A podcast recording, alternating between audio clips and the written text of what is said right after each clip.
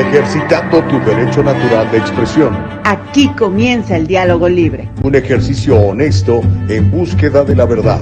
Comenzamos.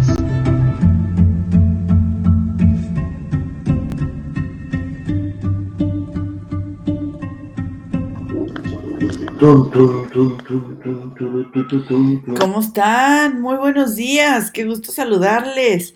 Yo soy Carolina Bustamante y me da muchísimo gusto recibirlas la mañana de hoy. Martes 15, quincena para muchos. ¿Cómo están? Aquí en el diálogo libre, muchas gracias a todos y a todas por conectarse, por estar al pendiente de nuestras notificaciones, de todos y cada uno de nuestros programas. Muchas gracias. Eh, hemos estado siguiendo sus comentarios, sus recomendaciones. Todo lo que ustedes nos escriben lo tomamos muy en cuenta y muy en serio. Yo soy Carolina Bustamante y me da muchísimo gusto darles la bienvenida a este espacio libre, a este espacio lleno de opiniones, lleno de cambios, lleno de optimismo, lleno de mucha buena vibra, de mucha emoción. No saben, ustedes son la medicina que, tanto Gustavo y yo necesitamos para muchas cuestiones de nuestra vida. Disculpen si de repente me ven medio lenta. Em, ayer me vacunaron. Me vacunaron, me pusieron la tercera dosis de la vacuna contra el COVID, pero en esta ocasión me pusieron AstraZeneca. Entonces, ah, caray, esta sí pega, peor que un, este, peor que un, que un caballito de tequila, esta sí me pegó gachito. Pero bueno, aquí estamos muy contentos de poder transmitir una vez más con ustedes y de poder compartirles toda la información que traemos el día de hoy. Gustavo Vargas, ¿cómo estás? Qué guapo. Carolina Bustamante, ¿qué tal? ¿Cómo te va? Muy buenos días. Ah, este, sí, me da mucho gusto volverte a ver, estar aquí, este, pero te, veo relajada, ¿eh? te veo relajada. Ha de ser el, el efecto, como dices tú, de la AstraZeneca pero te ves bien, te oyes bien, te oyes este, nada más así como relajada, relax, así como chilling, dirían los muchachos acá en el sur de California. Y bueno, qué bueno que ya estás, qué bueno que ya está toda la gente. De hecho, hay un montón de gente que ya está conectando. Les mandamos un abrazo a todos ellos. En un ratito más viene la frase del día, que es de Abraham Lincoln o Abraham Lincoln. Le voy a platicar unas historias, me queda caro a ti que te gustan las teorías de la conspiración que están de primerísimo nivel. Rusia está acusando a Ucrania de tener laboratorios de armas biológicas y que por eso entró a Ucrania a destruir esos laboratorios. Mientras tanto, el hombre más rico del mundo, el señor Elon Musk, se burla de los que están apoyando a Ucrania. ¿Por qué lo hace? Le vamos a mostrar el meme que publicó en su cuenta de Twitter. Mientras tanto, un legislador, un senador acá en Estados Unidos está proponiendo eliminar el puesto que tiene actualmente el doctor Anthony Fauci. Será interesante ver cuál es la propuesta. Y aunque usted no lo crea, en California, el día de ayer, en una noticia que yo creo que nadie dio, pero obviamente en el diálogo libre sí la vamos a comentar, pues los demócratas abortaron un plan que reduciría el costo de la gasolina en California. Querían eliminar uno de los muchos impuestos que tiene el gobierno sobre todos los que manejamos en California, pero la supermayoría demócrata echó un montón y no pasó la propuesta. Ya le voy a estar platicando de eso y de algunas otras cosas más, mi querida Caro Bustamante. Así es, y a todas y a todos los que se están conectando, muchísimas gracias. Recuerden que pueden compartir esta transmisión desde su Facebook. Recuerden activar eh, su darle like y además ponerle el botón de seguir para que les dé las notificaciones.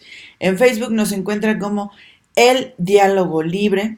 En Instagram también nos encuentran como El Diálogo Libre. Denle like y van a recibir las notificaciones. En YouTube, recuerden compartir, darle like, comentar y activar la campanita de notificaciones que la encuentran de este ladito. Denle seguir para que también eh, YouTube les avise eh, cada vez que estamos en vivo. Y claro que sí, nuestra bella y hermosa página que nos hizo la productora Nicole Castillo, a quien agradecemos todos los días la, e, esta gran conectividad que tenemos y este gran foro, Gustavo. Qué belleza, la verdad. Nuestra página de internet www.eldialogolibre.com. Denle like, comenten, compartan. Recuerden que pueden participar con nosotros con el hashtag el diálogo libre, hashtag el diálogo libre. Eh, ustedes lo ponen en su ustedes lo ponen en su comentario y nuestra productora lo identifica, les manda el link para poder entrar y participar con nosotros en vivo y a todo color. Por ahí decían, pero te peinas, cuñado, para participar, ¿no? ¿Te acuerdas de ese comercial? Sí, no, pero no, no me acuerdo, pero sí es cierto, o sea, eh, salga más o menos así, de centavos, dirían por ahí, se decente, de centavos sabías de ser. Uh, Imelda Gallegos fue la primera que comentó. Saludos, José Medellín, Rhino, Jorge Ochoa, Mario Ortega, Eva Castillo, mira, la product preciosa también está conectada, Marco Juárez, Marisol Ramos, a todos ellos les mandamos un abrazo. Y este, adelántame, ¿qué vas a tener, Caro? ¿Qué vas a incendiar las redes el día de hoy aquí en el Diálogo Libre? Pues yo les cuento, ya que, ya que andamos con el tema de las gasolinas, fíjate que AMLO, el presidente de México, dijo el mundo tiene que aprender de nosotros. México tiene la gasolina más barata del mundo. Tómala. Y nos dijo por qué y nos dijo cómo lo está haciendo. Eh, se los voy a contar aquí. También. ¿Cuánto está un galón? Digo, perdón, allá es por litro. ¿Cuánto está el litro de, de gasolina, digamos, de la más barata? A 22, ahorita te digo 22 y cachito, 22 con 42. O sea, como, 22 pesos, a un dólar. un dólar 10 centavos. Más o menos. Entonces, eh, por 4, que sería el galón, serían 4.40. Pues ya quisiéramos en California estar pagando 4.40, ya como está ahorita. Ahorita les voy a mostrar una fotografía para ilustrar la historia y los precios están de locura, mi querida comadre. Sí, eso estoy viendo. Y fíjate que no es el único que está sufriendo, ¿eh? O sea, también en, en, en, esta, en ¿cómo se llama? En Canadá tienen precios también eh, pues vaya, complicadones, ¿no? Ahí nos puso el presidente López Obrador una, una gráfica donde dice que México es la más barata, y ahí le siguen varios países de América Latina. Eh, la más cara está eh, este, en Uruguay, Gustavo.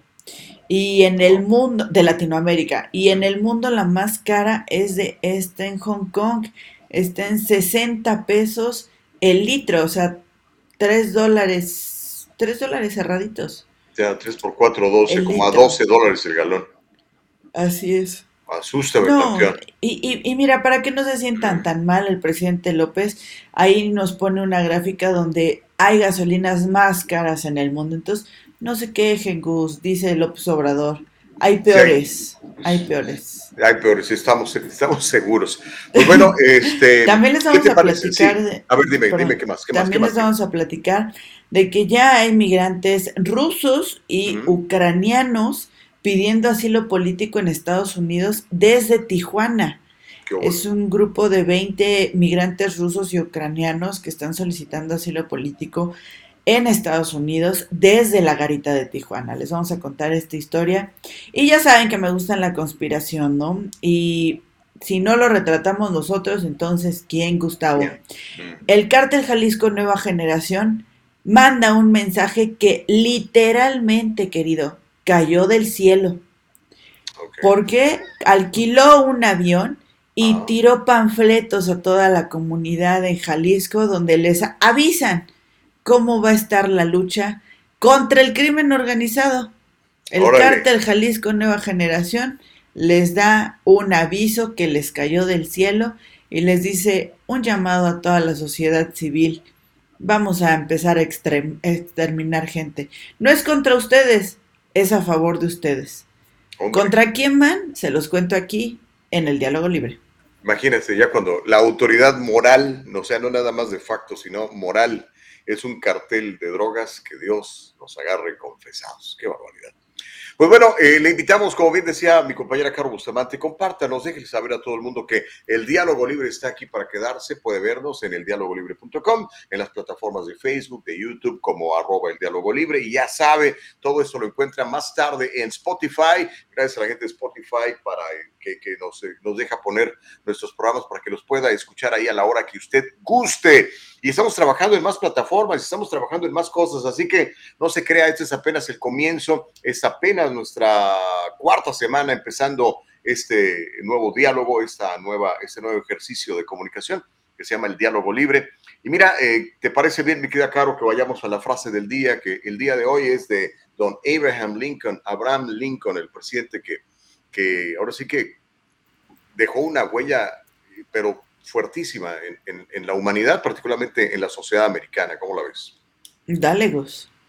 Don Abraham Lincoln se aventó esta frase, a ver qué les parece, es el, el libertador, el que acabó con el esclav, la esclavitud aquí en Estados Unidos. Dijo, deja que la virtud engalane tus pensamientos. Ay, Dios, ahí le va de nuevo, a ver si la captó y a ver qué, qué opina Carlos, ya ve que siempre está muy, muy combativa contra mí, contra todas mis frases, pero dice así, deja que la virtud, Caro, engalane tus pensamientos. ¿Cómo la ves? Piensa positivo, ¿no? Mm. Piensa positivo, piensa en todo lo que puedes hacer. Fíjate que la mente, la mente es tan poderosa, Gus, que si nosotros empezamos a decir, no voy a poder, no me va a salir, no es factible, no, no, no, no, eso decreta y pasa, ¿eh? Las cosas se complican. Entonces, el día de hoy, yo no sé si es la vacuna, yo no sé si estoy un poco em, dopada de, de la AstraZeneca que me pusieron ayer, pero estoy de acuerdo hoy con tu frase, Luz. Hoy estoy de acuerdo. Hoy mi cabeza es... Hoy mi cabeza es... Sí, sí, sí se puede. Sí, vamos a aguantar. Órale, esa es la actitud, mi querida Caro. Pues mira, este, productora, échanos la foto, porque la foto está buena y habla de los, eh, de los biolaboratorios, ¿ok? Es algo que que se ha manejado muy poquito o casi nada en el big media, ya no digamos en el big tech, pero es algo que está aparentemente sucediendo. Usted lo va a considerar, nosotros se lo vamos a comentar, pero Rusia, particularmente Vladimir Putin, el líder ruso, está acusando a Ucrania de tener laboratorios de armas biológicas. Voy a repetirlo. Ucrania tendría laboratorios de armas biológicas así como lo que pasó en Wuhan, estaría pasando en Ucrania. Eso es lo que dice el señor Vladimir Putin para justificar su entrada a Ucrania, porque dice que está destruyendo esos laboratorios. Hay un medio de comunicación ruso que se llama RIA Novosti. Ese viene de Rusia, ¿ok? También tenemos que tomar en cuenta exactamente cuál es el origen. De acuerdo a este medio de comunicación ruso, RIA Novosti, el domingo publicó unos documentos que, según afirma el Ministerio de la Defensa ruso, son evidencia de que Ucrania estaba realizando investigaciones en biolaboratorios financiados por quién? Por los Estados Unidos. Los rusos dicen que los laboratorios pueden usarse para desarrollar armas biológicas. Estados Unidos reconoció que sí hay biolaboratorios estadounidenses en Ucrania. Sin embargo, Estados Unidos dice que no son utilizados para crear armas biológicas, que están, no sé, haciendo otra cosa, a lo mejor aspirina. Flores. Flores. Las fuerzas. colores. Las Fuerzas Armadas rusas supuestamente están destruyendo estos patógenos como la fiebre hemorrágica y el virus Hanta. El mayor general Igor Konashenkov, quien es representante del Ministerio de la Defensa ruso, dio la información a los periodistas el domingo y dijo que los documentos supuestamente provenientes de empleados de laboratorios biológicos ucranianos confirman que los componentes de las armas biológicas se estaban desarrollando en Ucrania, cerquitita de la frontera con la Unión Soviética o con Rusia, más bien, según informó este, este sitio de internet RIA Novosti, que como le digo es un medio de difusión ruso, para que lo tomemos en cuenta. Pero aquí se abre la posibilidad, mi querida Caro, a ti que te gusta el asunto de la conspiración, de que haya algo de verdad o mucho de verdad en estas declaraciones y que justifique el que Vladimir Putin haya entrado a destruir esos laboratorios para crear armas químicas biológicas en contra de la humanidad y él cree en contra de sus conciudadanos rusos. ¿Cómo la ves? Mira, pues es que eh, la verdad es que no, vaya, no lo dudo. Todos los países del mundo tienen ahí, mientras Estados Unidos se meta como policía del mundo en, los países, seguramente va a haber algo, va a haber armas, armas de fuego, va a haber este eh, eh, conspiraciones, va a haber inteligencia en cada país. Mira lo que está pasando en Colombia Estados Unidos ya puso una base de inteligencia en Colombia, en la frontera con Venezuela. O sea, mientras Estados Unidos se siga creyendo el policía del mundo, pues claro que va a haber inversiones para investigar, para hacer y demás. Estados Unidos no lo hace en su territorio porque no puede, porque la gente se pone al brinco, pero sí lo hace en otros países porque reciben dinero y porque nadie dice nada, o la corrupción hace que no pasa nada. No dudo que haya centros de investigación y que Estados Unidos financie eh, investigaciones nucleares y, de armamento bioquímico y. La verdad es que no lo dudo. la cuestión aquí es que ahora Rusia está tomando los mismos argumentos que siempre toma Estados Unidos y creo que ahí es donde no les está gustando. Rusia ahora dice yo también puedo ser el policía del mundo, ¿cómo no? Si Estados Unidos ha tenido muchos años, muchas décadas, por muchos gobiernos, este discurso de los estoy cuidando, estoy cuidando al mundo porque fulanito sutanito tiene armas nucleares, porque fulanito sutanito está loco, desquiciado, es una dictadura y, nosotros libertamos un, profesamos un país libre. Pues no dudo que ahora Estados Unidos dice, ah, caray, este, ya me están robando mis propios argumentos. ¿Ahora qué digo? ¿Ahora qué hago? Obvio que Estados Unidos lo iba, lo iba a, tomar. A nivel internacional, Rusia está eh, más que bloqueado ahorita. Que mira, yo no sé si le haga cosquillas realmente. Yo creo que no le están haciendo ni cosquillas. Eh. A, Putin, ¿no? Yo creo que no. Es, los bloqueos, la verdad es que son, son absurdos. O sea, son muy, es muy poco el, el los bloqueos, lo que le afectan los bloqueos de Estados Unidos a Rusia. Si la Unión Europea aceptara estos bloqueos y se uniera a Estados Unidos, ahí sí Rusia estaría sufriéndola.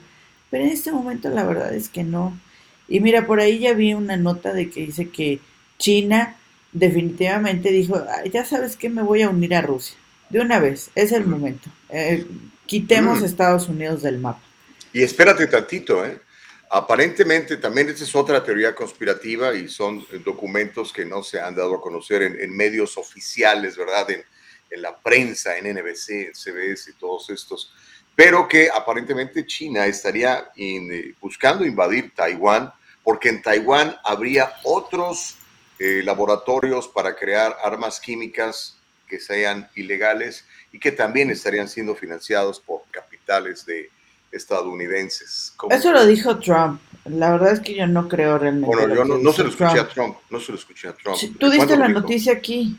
no, dijo que, sí, pero no, pero dijo que, que, el, que el, siguiente lo publicó en, en, un comunicado que eh, iba a invadir, pero no dijo por qué. Dijo, y van a ver, pero así como dice mil cosas, ¿no? También dijo que la gasolina iba a subir a 7 dólares y mira, le atinó, ahí está. Este, no, pero ahora específicamente sobre laboratorios de armas de, químicas que se estarían este, fabricando en Taiwán y que esa sería la justificación para, el gobierno comunista chino de irse a meter a Taiwán a decir es que aquí hay laboratorios de, armas químicas y como ya estamos hartos de la, del COVID-19, que por cierto, otra vez están en lockdown los chinos, este, porque habría nuevos brotes del virus en algunas eh, ciudades. Así que para que lo tengamos en cuenta, amiga. Pero bueno, esa es, la, esa es la teoría. Vamos a ver si es cierto. Yo creo que el tiempo nos va a dar la razón. Si efectivamente Putin es un patriota ruso que está protegiendo a su pueblo o si solamente es un gandaya que tiene ánimos expansionistas. Ya lo veremos. Oigan, sí, ya, por favor, alguien haga algo con el COVID, porque tener estas vacunas y sentirse así cada seis meses está cañón, no inventen, sí. Pero, mi querida Caro, lo importante es que estás protegida. No, en este momento no estoy tan segura, querido. Mañana posiblemente lo agradezca, pero hoy reviento a aquel que se haya comido el murciélago y haya provocado esto. ¿Te imaginas que, así fuera? No, hombre, esta es un arma química creada en un laboratorio y espero que pronto averigüen quién está detrás de todo esto, cuál es la mano que mueve la cuna, porque obviamente fue una, un intento muy, muy, muy feo de, destruir muchas sociedades y muchas economías y de, y de ahora sí que poner de rodillas al mundo, ¿no? Y obviamente los que se están hinchando de dinero, pues ya sabes quiénes son, los Sí. fabricantes de todas estas eh, estos medicamentos o vacunas o inyecciones, como le quieras llamar. Oye, ayer después de vacunarme hice lo de la prueba de la, de la, de la moneda, si se pegaba en mi brazo. No es cierto, no pasó nada. No. También hice lo de la cuchara, que si se pegaba había magnet- magnetismo. Tampoco. Tampoco, no es cierto, no me pasó nada. No, es que ya es el refuerzo, ¿no? A lo mejor es por eso, dicen. No sé.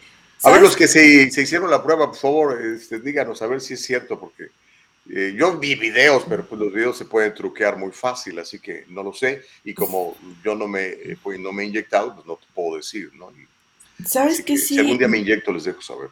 ¿Sabes qué sí me dio muchísima curiosidad y hasta cierto punto miedo?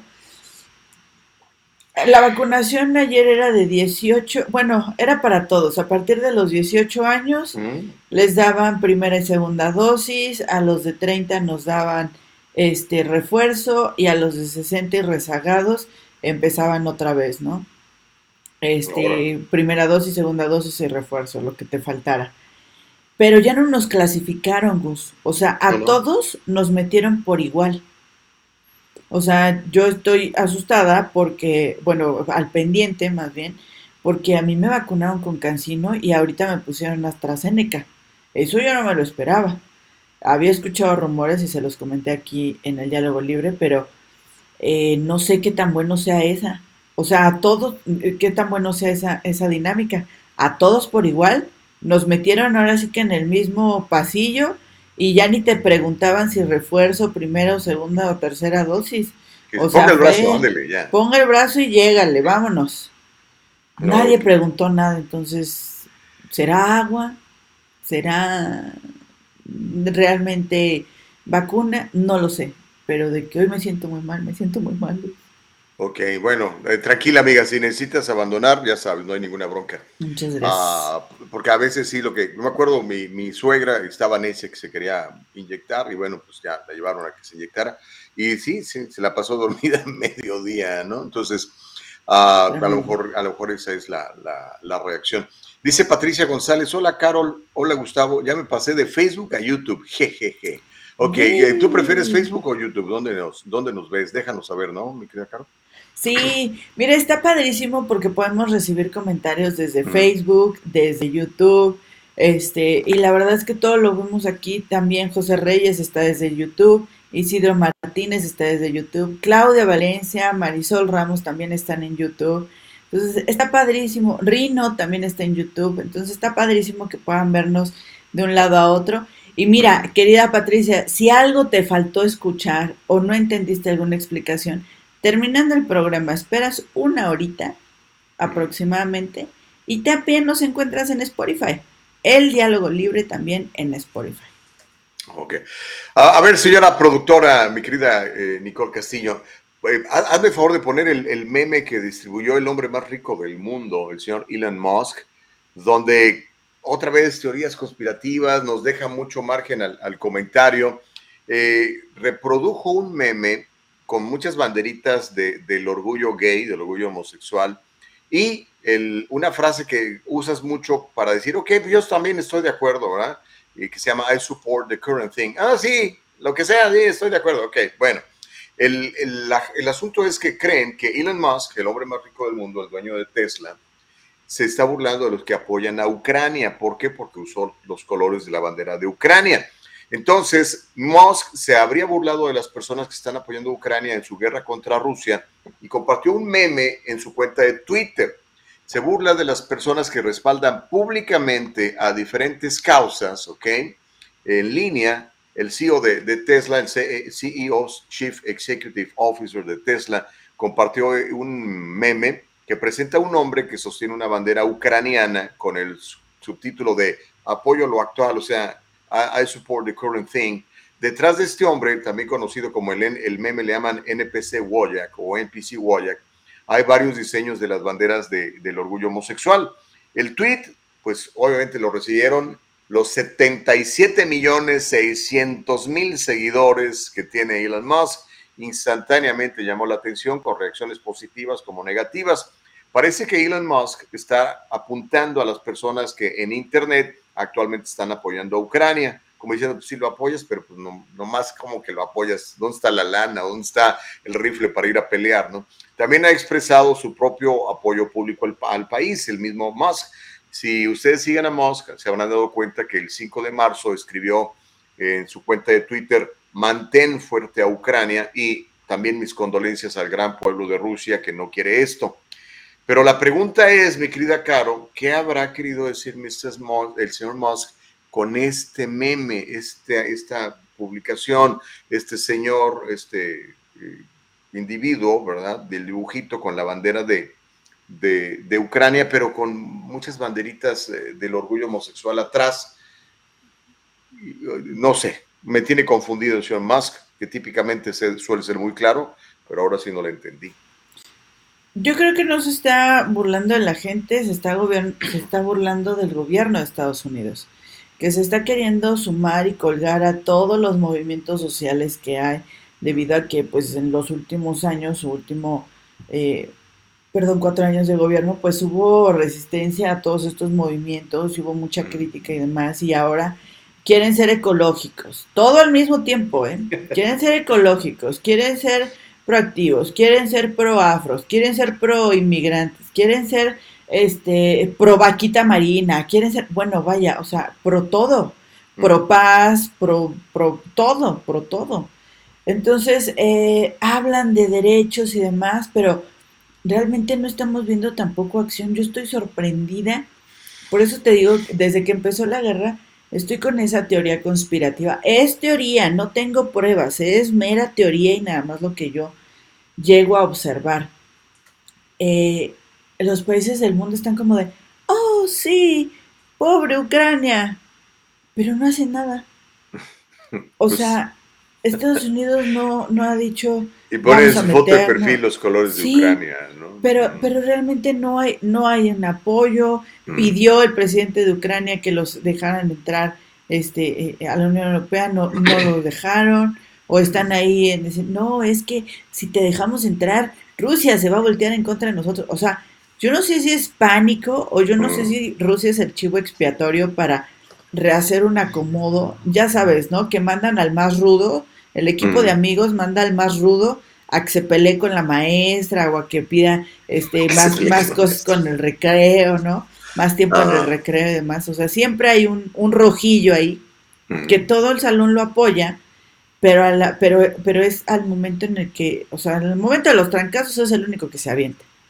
Creo que eso está pasando con Rusia. Es el chivo expiatorio, porque les pues, necesitan de alguna u otra manera hacer un reacomodo económico, político, social, cultural.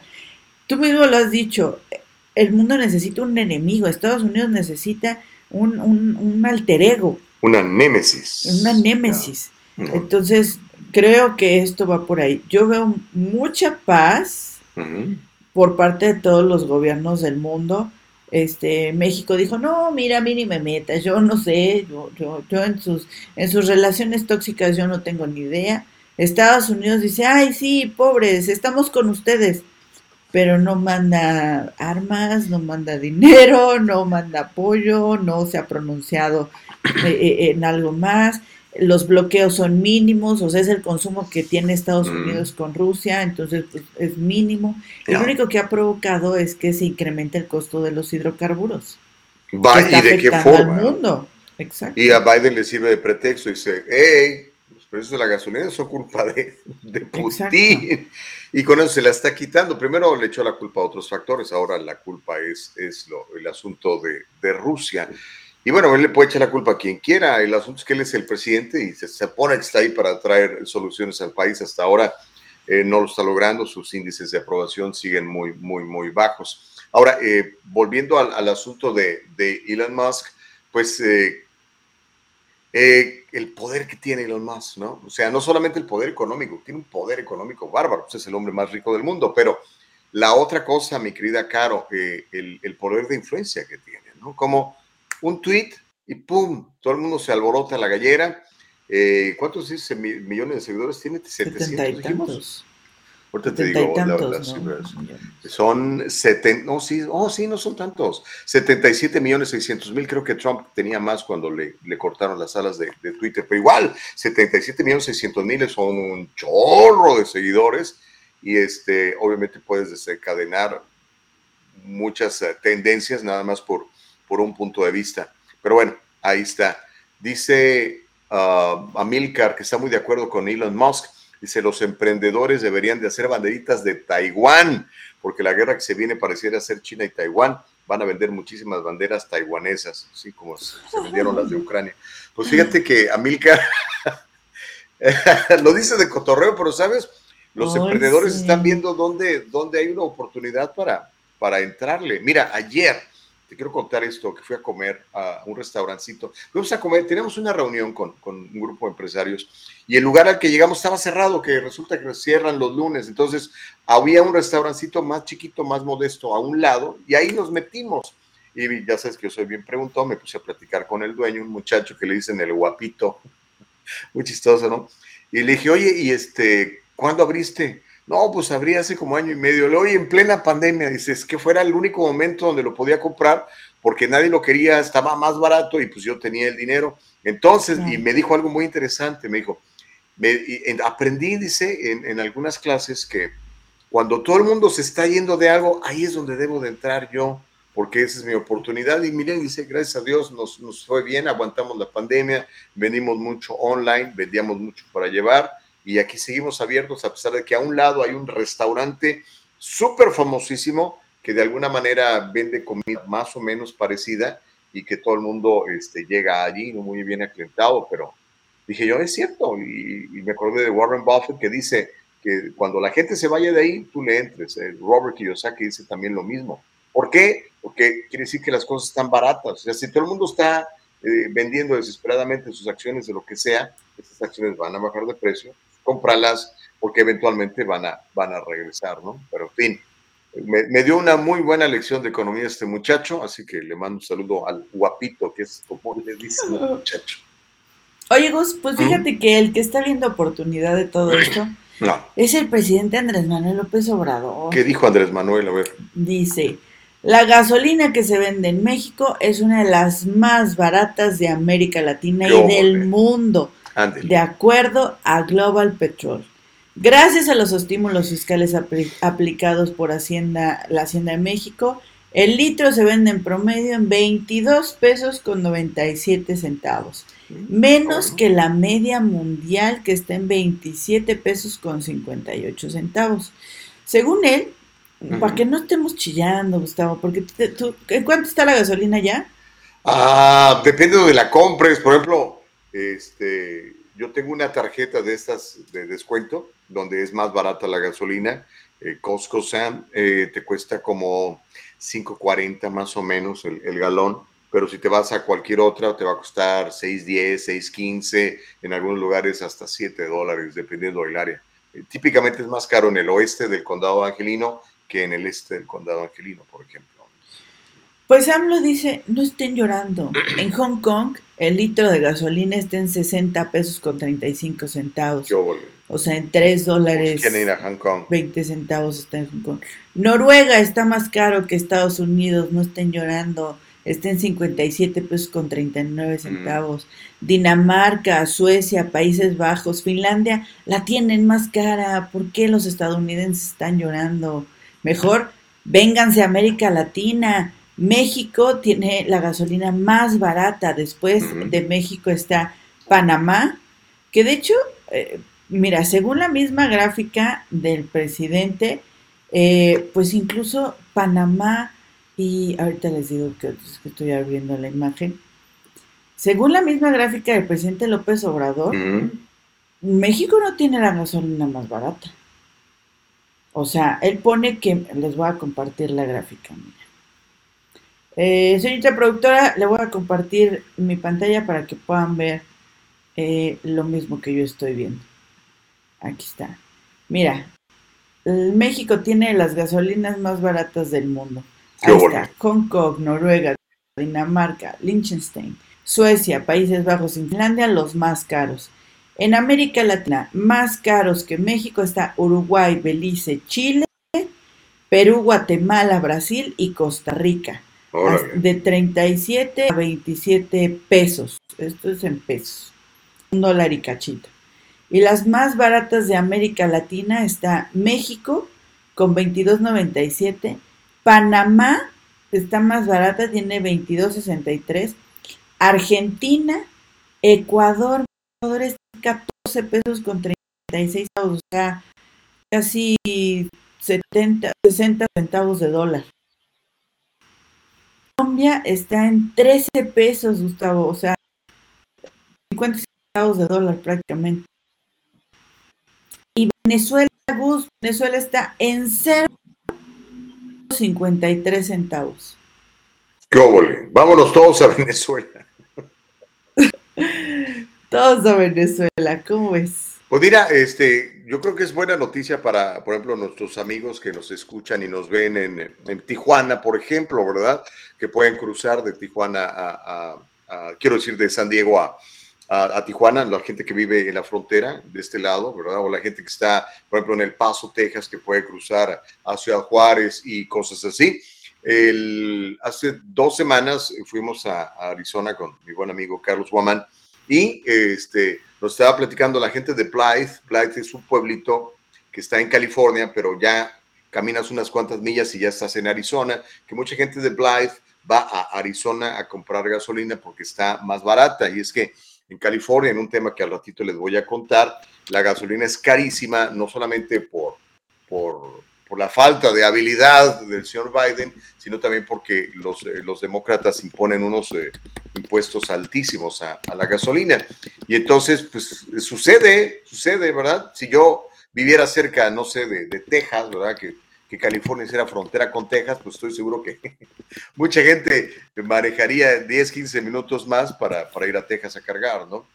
Porque pues obviamente la gente busca lo, lo, más barato, aunque si es de misma calidad y es más barato, pues vamos por el otro lado. Así que, pues, pues un aplauso para Andrés Manuel López Obrador, que gracias a él los precios de la gasolina no se han disparado en México. Dice, y nos explica, Egus, dice, ¿por qué es esto? Primero porque no hay corrupción, ¿ya ves? Gringos corruptos. Sí, son, fíjate que sí son, yo creo que sí muchos sí son. Segundo, porque estamos reduciendo importaciones de. Tercero, porque aumenta el precio del crudo y nosotros podemos sostener el precio. Que no haya gasolinazos, que no haya aumento en la gasolina, en el precio de la gasolina, que no aumente por encima de la inflación, señaló el presidente. ¿Y por qué lo podemos sostener? porque las utilidades dentro del crudo nos alcanzan para no cobrarles los impuestos. Pero ¿qué ganamos además? Control de inflación. Eso se les olvida, dijo el presidente Andrés Manuel López es Obrador. tiene razón. Si, si no cuidamos la inflación, aunque aumentemos el salario, no nos va a alcanzar. Tiene razón, fíjate que es, es una, una premisa económica básica si sube eh, los precios de la gasolina, el combustible, por, por cómo se transportan los bienes eh, en todo el país, pues obviamente viene la inflación. La inflación es una nueva forma de impuestos. Es, es, terrible porque acaba con tu dinero, acaba con tu dinero de una manera criminal y obviamente la gente de clase media, clase media baja y la gente más trabajadora son los que más sufren de todo esto y esto beneficia a los más ricos. Así que pues fíjate que estoy, estoy de acuerdo con, con Andrés Manuel, sí tiene razón, hay que controlar los precios de los combustibles, que no se te disparen porque te van a traer inflación y la inflación se come todo tu dinero, se come tus ahorros, se come tus inversiones incluso, me quedo acá. Estoy de acuerdo. Lo que yo no termino de entender es, Gus, cuando baja la gasolina es un logro de los gobiernos, pero cuando sube o sea, es que ¿no se supone que lo controlan también? Eh, creo que era, este, si no soy mal, es una frase de, de, por cierto, aquí al que tengo aquí atrás, de John F. Kennedy, que dijo que eh, el, el, el, éxito tiene muchos padres y, y, el fracaso es huérfano, ¿no? O sea, nadie quiere hacerse responsable de las cosas que cuando van mal, por el, ah, pero gana la selección mexicana y, el presidente sale ahí desfilando con ellos, ¿no? Exacto. Eh, por poner un ejemplo, ¿no? Eh, pero no los apoyan. Ah, no, claro que no. O sea, si ganan, México ganó. Si pierden, ah, fueron ellos. Ah, la tarada esta, ¿no? Como Sí, cuando hacían oye. pedazos a... Ahora, creo que es, es la de la Comisión del Deporte, ¿no? En la saeta A Guevara, eh, Ana Gabriela, ¿no? Ana Gabriela Guevara. Eh, y todo el mundo, o sea, que México se paralizaba para verla correr, pero Sí. cuando no ganaba, no la gente se enojaba, uy, no ganó. Pues, ¿cómo, ¿Qué quieres que gane cada vez? La gente es, es particular en, en- en el mundo, ¿no? Pero en fin, óyeme, mira, sobre este asunto de la gasolina, si quieres vamos a, que veas la, la foto. Esta foto fue tomada ayer en el oeste de Los Ángeles, en una gasolinera, para que veas, mi querida Caro, mi querida Nicole, productora, cómo están los precios de la gasolina y lo que se intentó hacer el día de ayer y lamentablemente para los que vivimos en California fracasó. Ese es el asunto. Los demócratas abortaron este plan que iba a reducir el costo de la gasolina en California. Los legisladores republicanos, aunque usted no lo crea, hay algunos legisladores republicanos en California, no obtuvieron los suficientes votos para suspender uno de los varios impuestos a la gasolina el día de ayer lunes. Necesitaban 54 votos, solamente obtuvieron 18, es decir, nomás los votos de ellos, incluso un legislador republicano no votó a favor de ellos, nada más hay 19. Los legisladores republicanos pidieron la suspensión inmediata del impuesto a la gasolina de 51 centavos por galón en California, 51 centavos por galón en California en respuesta a los precios récords de la gasolina. Esta propuesta incluía suspender el impuesto a la gasolina y a los proyectos de relleno de excedentes de 45 mil millones del Estado. Bueno, el Partido Demócrata, que actualmente tiene supermayorías en, las dos cámaras, o sea, son los amos y señores, vetaron eh, la propuesta en la legislatura del Estado de California. Para que se dé una idea, usted que, que vive en California, a lo mejor no sabe ni qué es lo que está pasando. La Asamblea de California, los asambleístas, son 60 demócratas y 19 pelones republicanos. 60 contra 19, pues pobrecitos. Y No, hay uno independiente. En el Senado, que hay un Senado estatal, hay 31 demócratas y 9 republicanos. O sea, prácticamente son inexistentes los republicanos, casi casi nomás van ahí a hacer corajes, a hacer propuestas que les rechazan y a cobrar su sueldo, porque con la supermayoría que tienen los demócratas en ambas cámaras no los necesitan para nada, no tienen que negociar para nada y por eso hay impuestos tan brutales como estos eh, y la gente pues ahí esperando, nomás le dicen pues son 51 centavos más de, impuesto y aguántate, ¿no?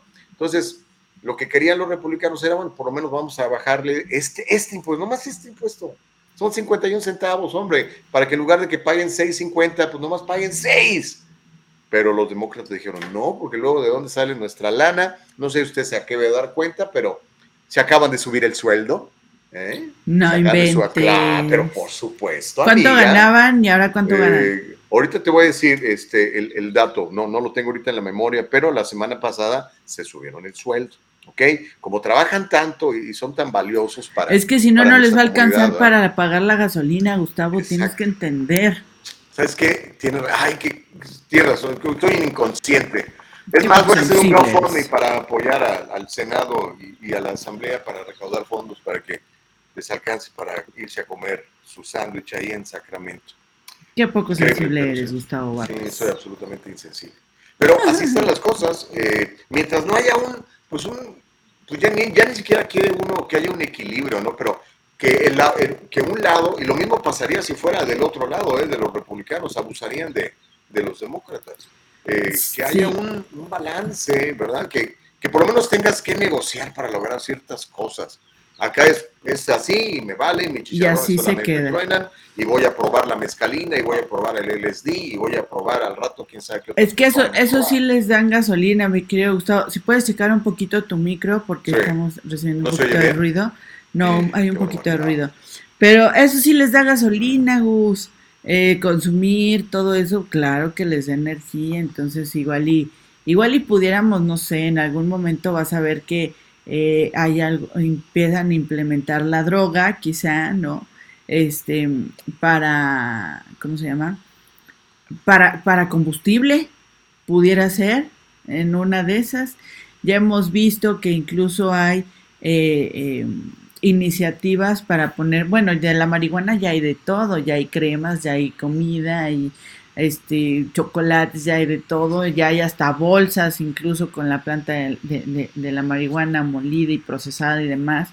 Vaya, están haciendo ropa y todo, o sea, es un gran negocio. Igual y en alguna de esas hasta gasolina andan poniéndole una fuente de energía con alguna droga o con, con, con algo por ahí, entonces no lo dudo, ¿eh? Fíjate que tenemos a Víctor Marín, dice, hola, buenos días, Gustavo y Carolina, Dios les bendiga, aquí viendo en mi trabajo, aquí en la costura. ¿Cuándo van a invitar a Juan, a su compañero Juan Carlos? Prontito, prontito, ahí tenemos una sorpresa. Estamos negociando con él porque es que cobra mucho dinero, pero estamos haciendo un GoFundMe para alcanzar a pagarle el medio millón de dólares que exige para venir. Yo creo que sí lo vamos a lograr.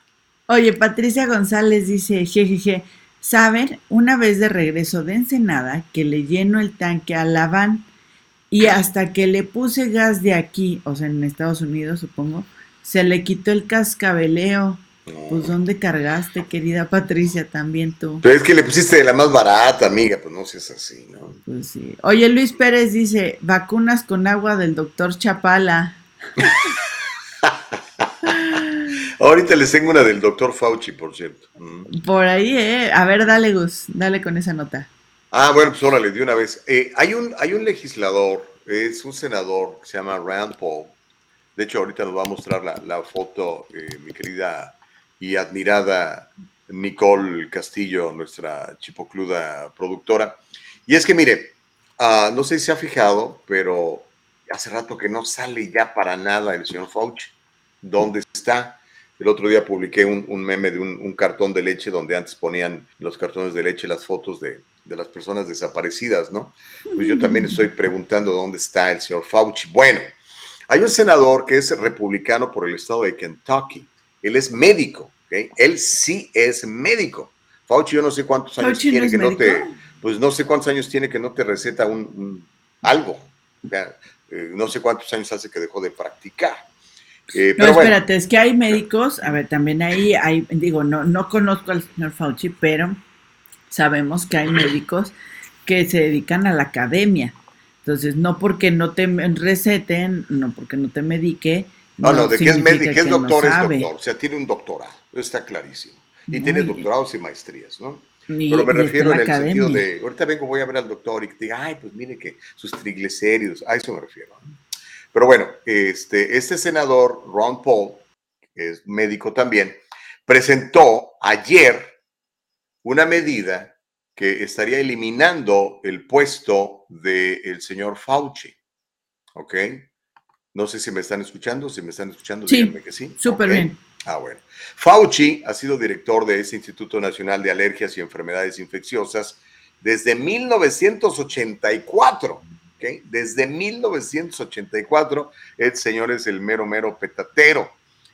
Uh, Ron Paul dijo que la medida de eliminar su puesto se ha convertido, eh, es una enmienda más bien al proyecto de ley de financiamiento del gobierno y que es absolutamente necesaria porque el doctor Fauci se ha convertido en un dictador en jefe, así dijo. Textualmente dice el senador Rand ninguna persona debería tener autoridad unilateral para tomar decisiones por millones de estadounidenses. Agregó que uno de sus objetivos era garantizar que nunca más se imponga al pueblo estadounidense cierres y mandatos ineficaces y sin base científica. Fauci ha estado recomendando medidas estrictas durante la pandemia del COVID, incluido el cierre de negocios considerados no esenciales e imponer el uso obligatorio de mascarillas a los niños. Ahora debemos recordar que estos cierres de negocios que recomendó el señor Fauci, pues eran los negocios pequeños. Más de 30 millones de negocios pequeños en Estados Unidos que sostienen la economía del país y que le dan trabajo a, millones de, de estadounidenses, pues fueron cerrados porque el señor lo recomendó. Decía, no es peligroso ir a Target, No es peligroso ir a Walmart, no es peligroso ir a Costco, pero sí es muy peligroso que vaya aquí a la tiendita de la esquina, que vaya usted a, hacerse su pelo y sus uñas con, con las chinitas de la esquina, ¿no? Pero esta tiendota, sí, esta hay que tenerla abierta. Entonces, siempre hubo muchas dudas y sigue habiendo dudas, ¿verdad? Habrá gente que, que lo defienda a capa y espada.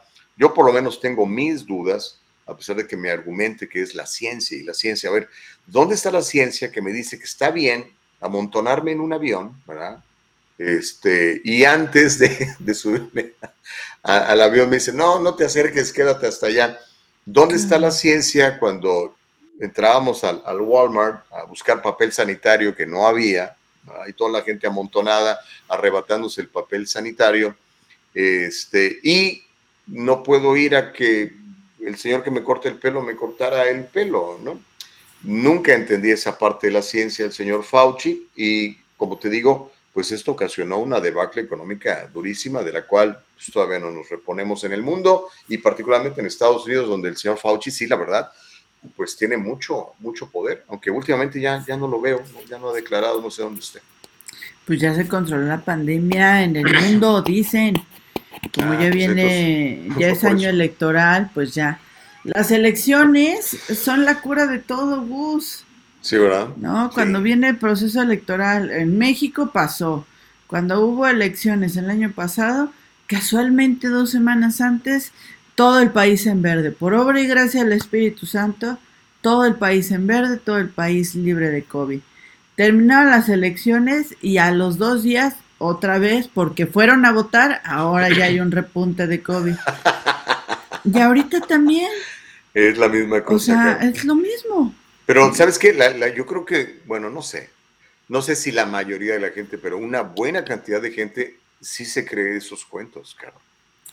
Mira, aquí Alex Vidal dice, buenos días Gustavo y Caro, Elon Musk tal vez tenga razón. A ver, pero ¿qué tal invertir en la industria de las armas? Pues estos, eh, viendo, pues está viendo gran aumento en sus ganancias, al igual que las petroleras, sin olvidar las ganancias de locura que han obtenido las financieras, estas últimas gracias a los inflados precios de las casas muchas de estas en la ciudad, en ciudades muy viejas, a las cuales quien las compre tiene que invertirle dinero para ponerla en condiciones de vivir. Oye, yo estoy terriblemente asustada porque salimos de dos años de pandemia y así cuando decimos ya la vamos librando, viene la guerra. Entonces es como de, ¿es en serio? O sea, en algún momento tenemos que dejar de vivir este estrés tóxico, ¿no? Irma Barajas dice, mientras los negocios estaban cerrados, afuera en las calles vendían de todo y sin distanciamiento y sin mascarilla. Eh, Carla L. Galvez dice, hola, muy buenos días a todos ustedes y gracias por su programa. ¿Qué pasará con la gente que no hay identidad y exige la vacuna? Y ahora quieren una cuarta vacuna. ¿Se exigirá más vacunas a nosotros? pues ahí usted sabrá si, si le entra. Porque bueno, hasta, hasta el momento, a pesar de que intentaron por muchos medios hacerlo obligatorio, eh, pues nada más es como una fuerte recomendación del, del, gobierno, y yo entiendo que es una fuerte recomendación del gobierno, pues porque están en el bolsillo de las farmacéuticas, ¿no? Eh, por eso esa insistencia con metas esto, metas el otro, metas aquello, ¿no?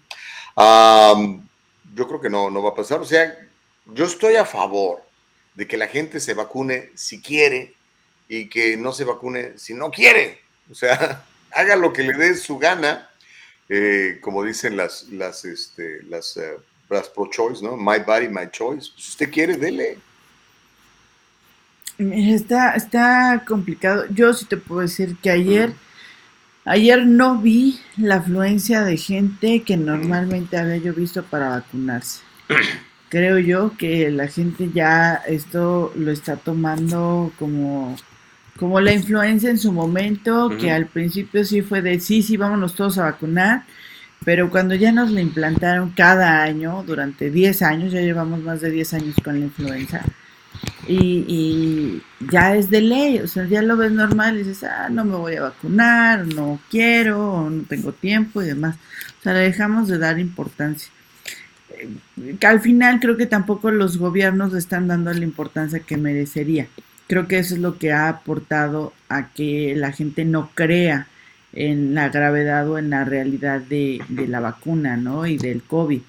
Porque los gobiernos lo están eh, eh, eh, politizando. O sea, las medidas las están metiendo según sus necesidades políticas. Y al final esto, la gente no es tonta, Gus. Entonces se da cuenta de lo que pasa.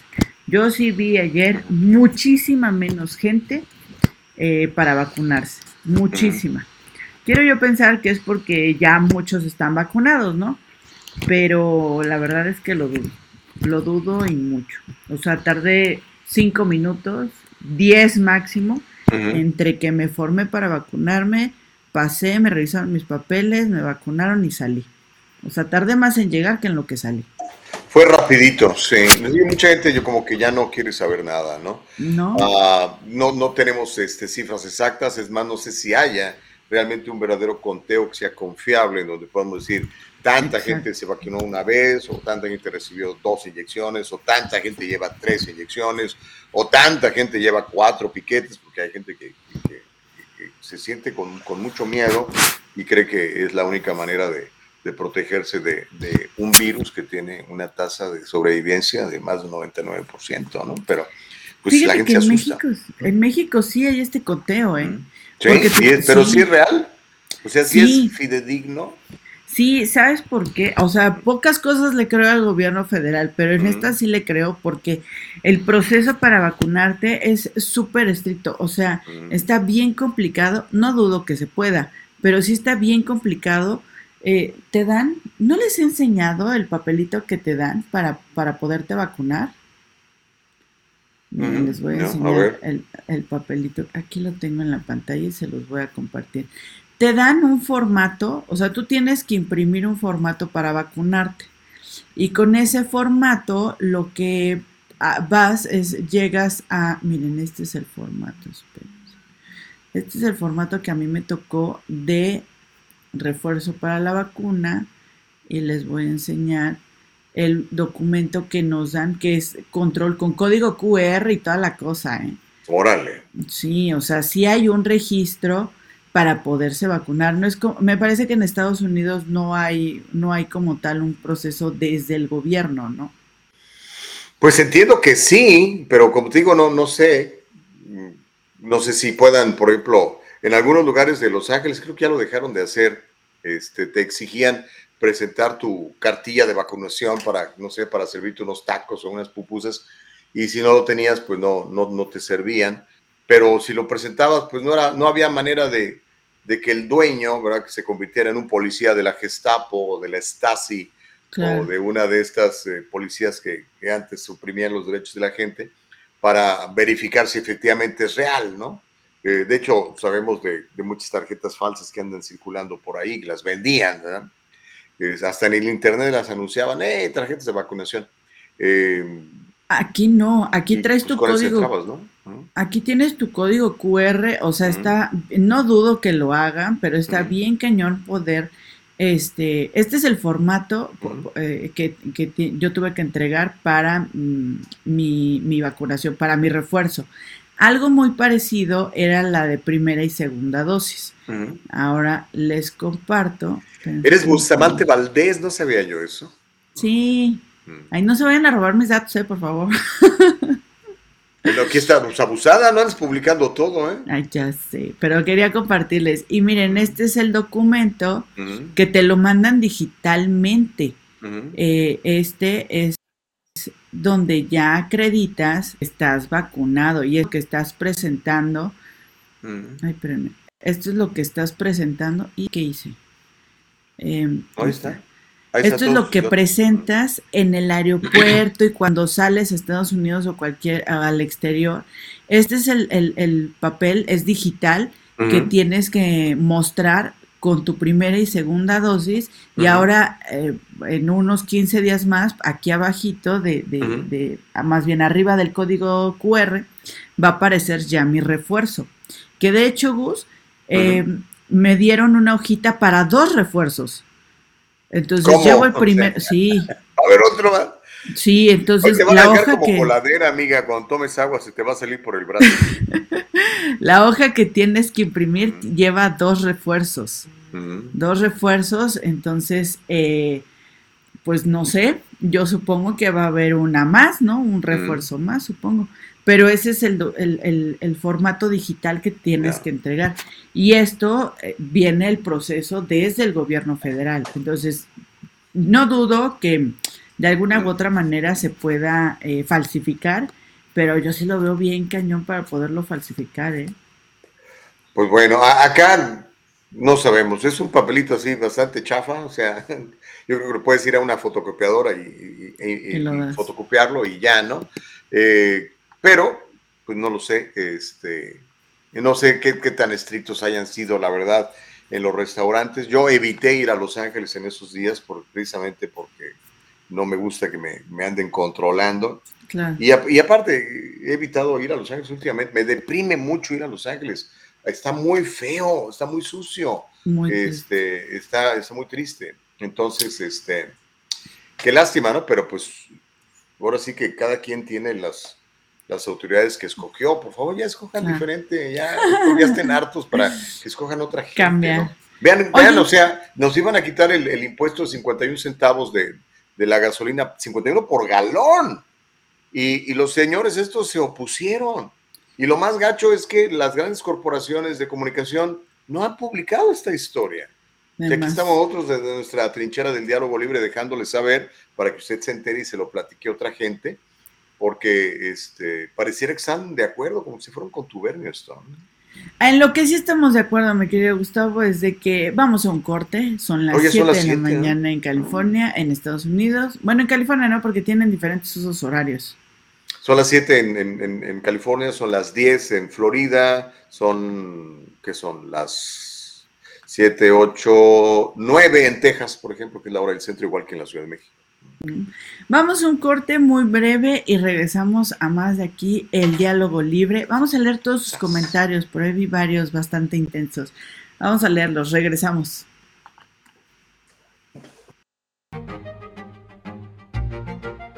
El abogado José Jordán es un inmigrante como muchos de nosotros. Llegó indocumentado y fue aquí donde se hizo residente y se convirtió en ciudadano. Y ahora es presidente y fundador de la firma legal José Jordán y Asociados, donde unido a otros abogados se especializan en casos de inmigración, casos de accidentes y casos penales y criminales.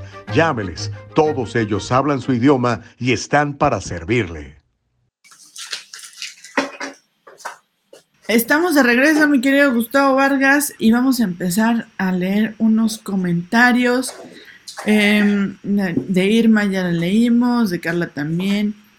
Evelyn Guevara dice, en China están cerrando otra vez ciertas ciudades. Sí, tienen muy poquito eh, eh, que están cerrando, que tuvieron otro, otro brote de COVID, entonces volvieron a cerrar. Carla L. Galvez dice, tengo entendido que la exigen como requisito para poder arreglar. A lo de las vacunas, sí. También por ahí ya nos habían comentado que le están pidiendo como requisito.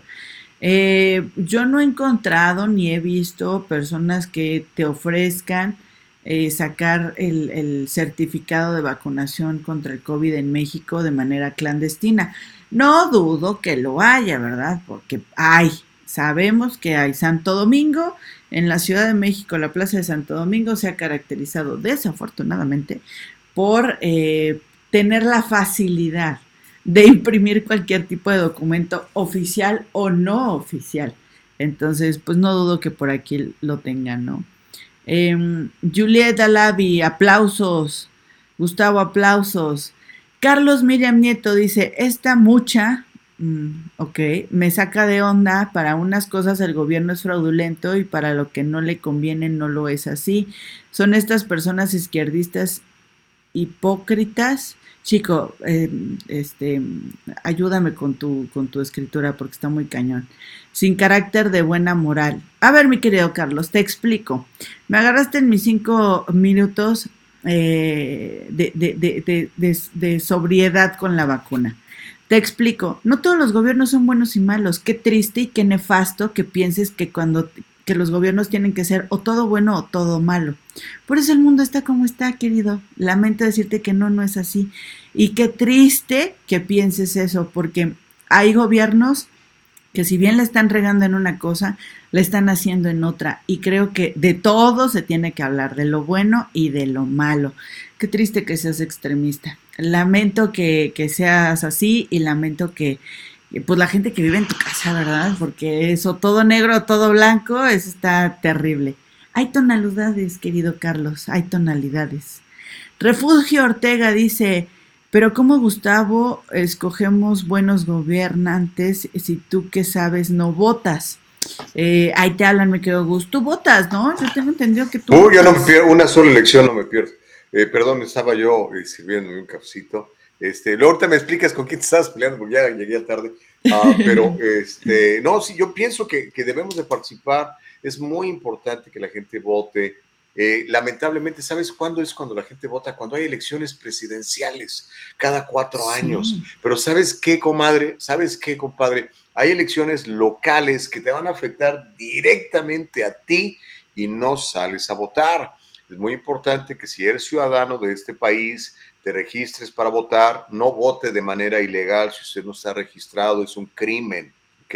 Entonces, se hace usted ciudadano, jura defender la Constitución de Estados Unidos, se registra en un partido político si quiere, yo no estoy registrado en ninguno, y después se registra para votar. Y en las elecciones locales, cuando vayan a escoger, al, por ejemplo, algún concejal en, en su ciudad, vote, averigüe quiénes son, cuáles son sus propuestas, pero sobre todo averigüe qué es lo que han hecho antes, porque eso es lo importante. Acuérdense que por nuestros frutos vamos a ser conocidos, porque ahorita todo el mundo está diciendo que están a favor de la policía, pero usted vea todos los candidatos eh, que están ahora queriendo ser alcaldes de Los Ángeles, todos este, se hincaron ahí delante de Black Lives Matter, le llamaron asesinos a los policías y decían que había que eliminar la policía o quitarles fondos. Y ahora, como la gente está harta de tanto crimen, pues eh, están diciendo, no, sí hay que ponerle policía. No se fijen en lo que dicen, fíjense en lo que hicieron y participe a nivel local, porque ahí va a tener, por ejemplo, la junta escolar de, su, de, su distrito escolar local. Eso es bien importante. Esos cuates toman decisiones que van directamente a la mente de sus niños. Si usted manda a sus niños a escuelas públicas, por ejemplo, ¿no? Entonces, ahí participe ahí involúcrese y obviamente pues cuando vaya a ver presidenciales pues éntrele también, pero es bien importante la, la, la, este, la, política local. Yo he visto transformarse ciudades que eran bien bonitas, bien limpias, en un cochinero. Lo, he visto en esos 32 años que tengo viviendo en Estados Unidos. Y también he visto lo contrario, ciudades bien cochinas, bien puercas, llenas de corrupción, que se han ido transformando precisamente a que la gente se involucró y empezó a votar a nivel local. Entonces, esa sería mi recomendación. Y yo siempre voto, ¿eh? yo no me pierdo una sola elección este, aunque a veces no gane mi gallo o mi punto de vista, pues por lo menos lo manifiesto. Claro. Dice em, José García, buenos días muchachos. Gustavo Vargas Saucedo, cuando vengas a Los Ángeles, ve al ayuntamiento y verás que está bien limpio, sin homeless y sin basura alrededor. No, tengo mis dudas. Eh, de hecho, bueno, a, lo mejor ahí en las escalinatas del concilio, ¿no? Pero camina poquitito, media cuadra hacia abajo a la Placita Olvera, es un cochinero, y eso que ya intentó una labor de limpieza el, el sheriff Villanueva, que no es su trabajo, pero el concejal de la zona pues no está haciendo nada, al contrario, están creando más ONGs y están creándole más dinero a una cosa que ellos insisten es un problema de vivienda, cuando sabemos claramente que es un problema de salud pública, es un problema de gente loca y de gente que lamentablemente ha caído en, la, maraña de las drogas y, están allí y los explotan y les sacan dinero y no... Fíjate eh, en tu predial lo que pagas en, en Los Ángeles, parte de ese dinero que tú pagas va precisamente para mantener ese status quo, lo cual es lamentable. Terrible. Dice Lucila Núñez.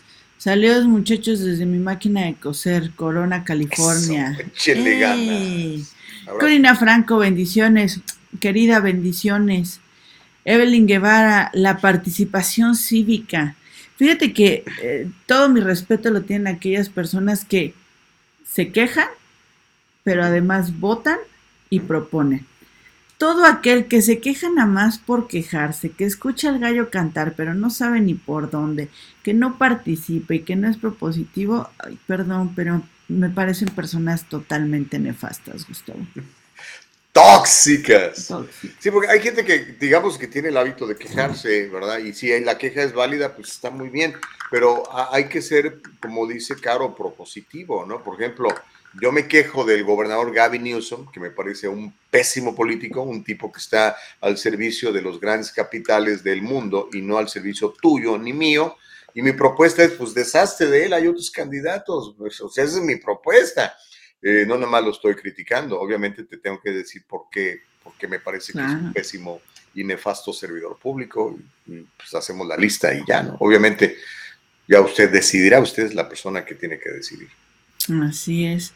Oye, te cuento que los migrantes rusos y ucranianos piden asilo político a Estados Unidos desde Tijuana.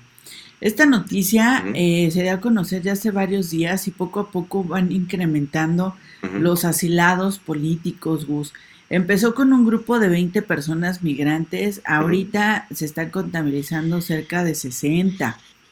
Esto está viendo, eh, esto lo da a conocer Migración en México eh, y, están hablando de que puede ser incluso un nuevo sector en México que está desde Tijuana, desde la garita en Tijuana, pidiendo asilo político.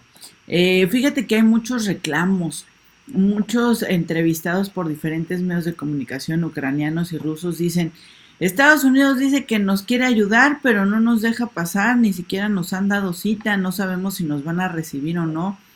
Eh, pues dicen que nos apoyan, pero ¿en dónde, no? ¿De qué manera o cómo? ¿Sabes? Esta historia me parece como, ¿te acuerdas que hace unos meses platicamos que de repente aparecieron de la noche a la mañana unos 2.000 haitianos en la frontera de México con Estados Unidos? Claro. Algo así me parece. Nadie sabe de dónde salió, nadie sabe cómo entraron. No puedo creer que en México eh, no sabe cómo es que llegaron estos rusos y ucranianos al país y ahora están pidiendo asilo desde la frontera, o sea, desde México. ¿Cómo entraron? ¿Cuándo entraron? ¿Entraron como turistas? ¿Entraron como refugiados? O sea, no sabemos cómo es que llegaron ahí, simplemente aparecieron así, por obra y gracia del Espíritu Santo, mi querido Gustavo, como aquellos dos mil haitianos que también aparecieron de la nada en la frontera y que de la misma forma desaparecieron. Pues eh, fíjate, es triste. Lo hemos platicado un montón de veces en esta plataforma, en otras plataformas contigo y, con, con, otros interlocutores que he tenido en, en el pasado, Caro. Lo ideal es que cada país sea autosuficiente y que tenga libertad para poder crear y proveer sus propios recursos para satisfacer sus propias necesidades y los recursos que no tengan, intercambiarlos con los otros países que sí los tienen y tú ofrecerles lo que ellos no tienen y ellos se ofrecen a ti en retribución lo que te, a ti te hace falta. Yo creo que ese es el, el diseño ideal. El problema es el factor humano, el factor eh, político corrupto ¿Qué es lo que termina haciendo todo esto? Es muy triste que una persona tenga que dejar su casa por obligación, por necesidad y no porque simplemente lo quiere hacer, ¿no? Eh, porque es más difícil. me, da mucha pena todo este asunto de los refugiados.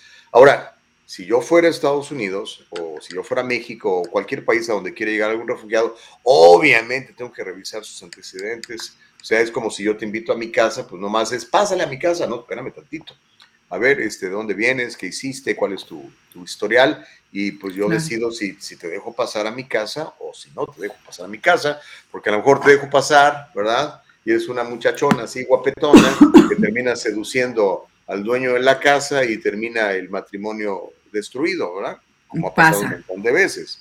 Eh, ahora imagínatelo eh, en macro, con miles de personas en un país como Estados Unidos o cualquier otro. Claro.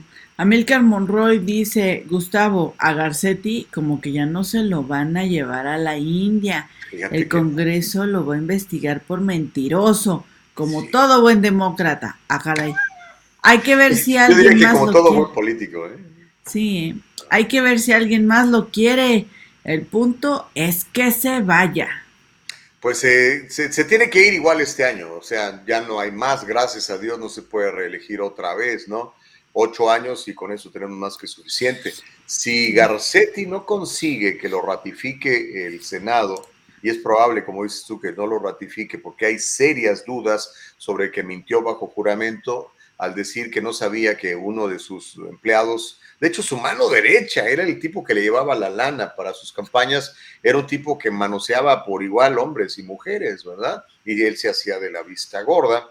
Entonces él juró que no, que no sabía nada, que no tenía ni idea de lo que estaba pasando y aparentemente se está, hay serias dudas al respecto de eso, de que sí sabía que este tipo era un gandaya que igual le metía mano a una muchacha que a un señor y que se hacía de la vista gorda. Entonces esto puede evitar que se convierta eh, en el próximo embajador de Estados Unidos en la India y eso automáticamente lo calificaría, mi querida Caro, como un cadáver político. Se tendría que ir a trabajar en una de estas, ah, y a lo mejor es muy bueno, porque se termina trabajando para, para eh, compañías de lobbying, ¿verdad? En donde utilizan sus, sus eh, contactos políticos para promover agendas y demás. Lo hemos visto con Antonio Villarraigosa y algunos otros este, y les ganan, ganan buena lana. ¿Por qué no? Mira, Evelyn Guevara dice, falso, a los ucranianos los están recibiendo inmediatamente en la frontera. ¿Oh, Lo están reportando en los noticieros. Es noticiarios, querida. De aquí, o sea, de Estados Unidos, supongo. Nosotros tenemos los reportes verdaderos. ¿Sabes qué? Yo creo que es con sorna lo que está diciendo. Ah, mire, y ese es un buen tema. Mira, la próxima semana vamos a platicar con, con Palmira Pérez, presentadora de noticias de muchos años en, en, diferentes plataformas. Y ahora está en una que se llama Estrella, pero ha estado en, en Univision, ha estado en Mundo Fox, muchos. Y, y vamos a platicar un poquitito sobre eso, ¿no? Cómo cada compañía de comunicación tiene su, su sesgo, ¿verdad? tiene sus compromisos, ¿verdad? Si yo, si yo soy el dueño de, de, X canal y, por ejemplo, yo soy de tendencia de izquierda, pues voy a empujar más ese tipo de historias. A lo mejor si yo soy el dueño del canal y soy conservador, así como yo, voy a tratar de eh, aplicar mi, punto de vista conservador en, en, las noticias. O si simplemente soy un, un hombre que está ahí para hacer dinero y el que me paga más dinero me dice lo que hay que hacer, pues lo hago y yo creo que lamentablemente eso, eso está pasando en los medios de comunicación. Fíjate que, eh, a ver si luego traigo los datos, porque no, no los tengo de memoria, Caro, pero es increíble la cantidad de personas en Estados Unidos que ha dejado de ver la televisión para informarse, ya no, ya no prenden la tele para ver las noticias, no le creen a los noticiarios. Y, por ejemplo, comentábamos el, el, programa este que tiene, el podcast que tiene un cuate que se llama Joe Rogan, tiene 11 veces más rating él solito que todo CNN. O sea, ¿para qué te eches ese trompo a la uña? La falta de confianza que están generando los, los periodistas y los noticiarios y los noticieros que leen esos noticiarios. Fíjate que sí, yo creo que es la vacuna, la vacuna gringa la que me está haciendo cada vez estar más de acuerdo contigo. este es un complot. Tenía yo, tenía yo una china y pues sí, ¿no? Combativa. Y ahora con la AstraZeneca estoy muy de acuerdo contigo. Yo creo que por ahí viene. Inyectan un chip para estar de acuerdo con el gas. De acuerdo, no, eh, eh, sabes, estoy, estoy de acuerdo contigo en ese aspecto, porque sí, efectivamente, los medios de comunicación eh, tradicionales, ¿no? La tele, la radio, la prensa escrita, están eh, transformándose, están pasando a otro lado. Ahora todos están yendo a las plataformas digitales por esta libertad de expresión, porque lo que puedes decir en las redes muchas veces no lo puedes decir en, en AM, FM o en un canal de televisión eh, público, ¿no? Ni público ni privado también, eh, porque corresponden a todas estas intereses del, del empresario o la empresaria que pues quiere que lleves una línea editorial, ¿no? eh, esto, es, esto es complicado y por eso vemos cada vez más usuarios en Internet. Fíjate que estoy viendo y quería sacarles eh, redes sociales en Estados Unidos. Estoy buscando en Internet el, el, los usuarios en Estados Unidos, número de usuarios de redes sociales en Estados Unidos. Eh, se proyecta del 2017 hasta el 2025. Ujú. Actualmente, vamos a ver, 2020. Esta estadística, espérame, espérame, aceptar. Oye, que me choca que ahora abres cualquier página y te dicen de las cookies. Nada más es para robarte tu información. Lo odio. Mira, en el 2021 en Estados Unidos hubo 225 millones de usuarios de redes sociales. 225 millones, wow. 225 millones. Y se prospecta que haya en el 2025 243 millones. Prácticamente toda la población. Estados Unidos que te- tendrá unos 310, 320 millones de habitantes. Obviamente hay gente que estará incomunicada, hay gente que escoge no, no estar comunicada. Y pues, eh, y los niños, ¿no? Cuiden, mu- cuiden mucho lo que, lo que le da a sus niños. Ay, me da tanta Sí. tristeza a esos niños que todavía no hablan y ya les, ya les dan el celular, ya les dan la tableta. Y, inmediatamente ya lo estamos, eh, lo estamos castrando, le estamos castrando sus habilidades de comunicación. No, no hagan eso con sus niños o con sus nietos, por favor. No permitan. Estados Unidos tiene 329.5 millones de habitantes. Ahí está. Chéquele. Pues sí, es un, obviamente es un tremendo, pues un tremendo mercado, un gran negocio. Imagínate si eres Apple y la mitad de tus usuarios compran tu producto, pues ya sabrás la lana que haces, ¿no? Oye, eh, eh, en la semana, la semana pasada fui a mi sesión terapéutica eh, con mi psicóloga, a, a- la cual amo y adoro, y me dice, ¿hace cuánto que no ves a un niño o una niña haciendo berrinche en la calle? Y dije, tienes razón, hace muchísimo tiempo que no veo a una niña o un niño haciendo berrinche. Me dice, Sí. no, porque a la menor provocación la mamá le da el celular o le da la tableta. Y ya no vemos niños haciendo berrinche en la calle. Tómala. Dije, wow, es, es- tienes es el razón. pacifier, es el, es el, el chupón, antes le daban el chupón, ¿no? Sí. Ahora su chupón es un celular. Asústame. Y le dije, ¿y eso qué significa? Me dice que le estamos coartando a los niños y a las niñas el poder expresar sus emociones. O sea, si ellos se sienten frustrados, si tienen dolor, si tienen algún malestar, no los dejamos que fluya ese dolor o que demuestren lo que están sintiendo. Los callamos con el celular o la tableta. Estamos creando eh, seres humanos insensibles. No tienen sentimientos porque les coartamos el momento de expresarlos. ¿Cómo Asústame, ves? Pues sí, yo creo que tiene, tiene bastante razón tu terapeuta, ¿eh? Este, y obviamente, pues Yo sé, me mantiene es cuerda. Claro. La invitación es de que integremos a, a los niños a la conversación o que platiquemos con ellos o juguemos con ellos Exacto. o les enseñemos valores a todos ellos. Es que es tan importante, sobre todo los primeros cinco años, y esto dicho por, por, por Expertos, psicólogos sí. y expertos en el comportamiento humano. Eh, los primeros cinco son fundamentales, es donde, el niño va a aprender muchas de, de sus habilidades ah, mentales. Pues no lo coarte, caramba, por favor, enséñele, platíquele, léale y léale cosas buenas, dele a escuchar cosas buenas para que se vaya acostumbrando a escuchar cosas bonitas, buena música. Pero el papá va en el carro escuchando reggaetón o la mamá escuchando canciones de narcotraficantes y el niño desde chiquito está escuchando todo eso. Y luego escucha las conversaciones de sus papás, que no necesariamente son a veces las mejores. Pues yo creo que tenemos de tener mucho cuidado con, con todo eso. De hecho, dicen que desde el vientre de la madre, el bebé ya está Sí. recibiendo muchas, muchas, mucha información, ¿no? Entonces, pues procure darle un, un ambiente tranquilo, de paz, porque se lo merece. O sea, ahora sí que como, de- como decía mi hija cuando me reclamaba, yo no pedí venir a este mundo. Pues sí, tiene razón, la verdad no pidieron, pero nosotros como padres responsables, amorosos y que queremos lo mejor para nuestros hijos, queremos que se desarrollen como buenos ciudadanos y que eventualmente sean útiles a la humanidad para que de esa manera, pues, no sé, puedan sentirse satisfechos y felices. Sí, y fíjate que uno de los avances, hablando de, de derechos de los niños, uno de los avances a nivel internacional es que ahora ya está reconocido de que las niñas y los niños y los adolescentes tienen derecho a una familia. No lo vaya, las cosas más básicas no se las estamos dando a los niños. O sea, no, no, no, no nos importa, como adultos no nos importa, ni los tomamos en cuenta ni valoramos sus opiniones. Y tienen derecho a una familia, ¿no? Desde lo Sin más lugar a básico. dudas. Gus. Completamente de acuerdo. Yo, yo, yo- me parece que es lo, lo sano y creo que es lo mejor.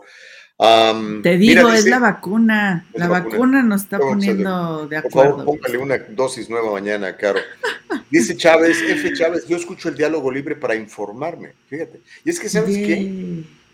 Pues parece que no, pero le, le reto a que esa información que hemos manejado el día de hoy la busque al rato en el canal local de su pueblo, donde vive, a ver si lo pasa. O en el periódico de mañana, a ver si Sí. salió algo. Y, híjole, casi estoy seguro que no. Y si lo encuentra, va a ser por allá en la última página donde nadie se dé cuenta.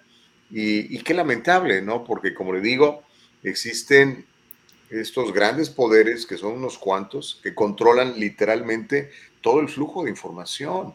Y sabemos que el que controla la información tiene, Tiene poder. Y si usted no tiene la información, está usted desposeído, está usted sin poder.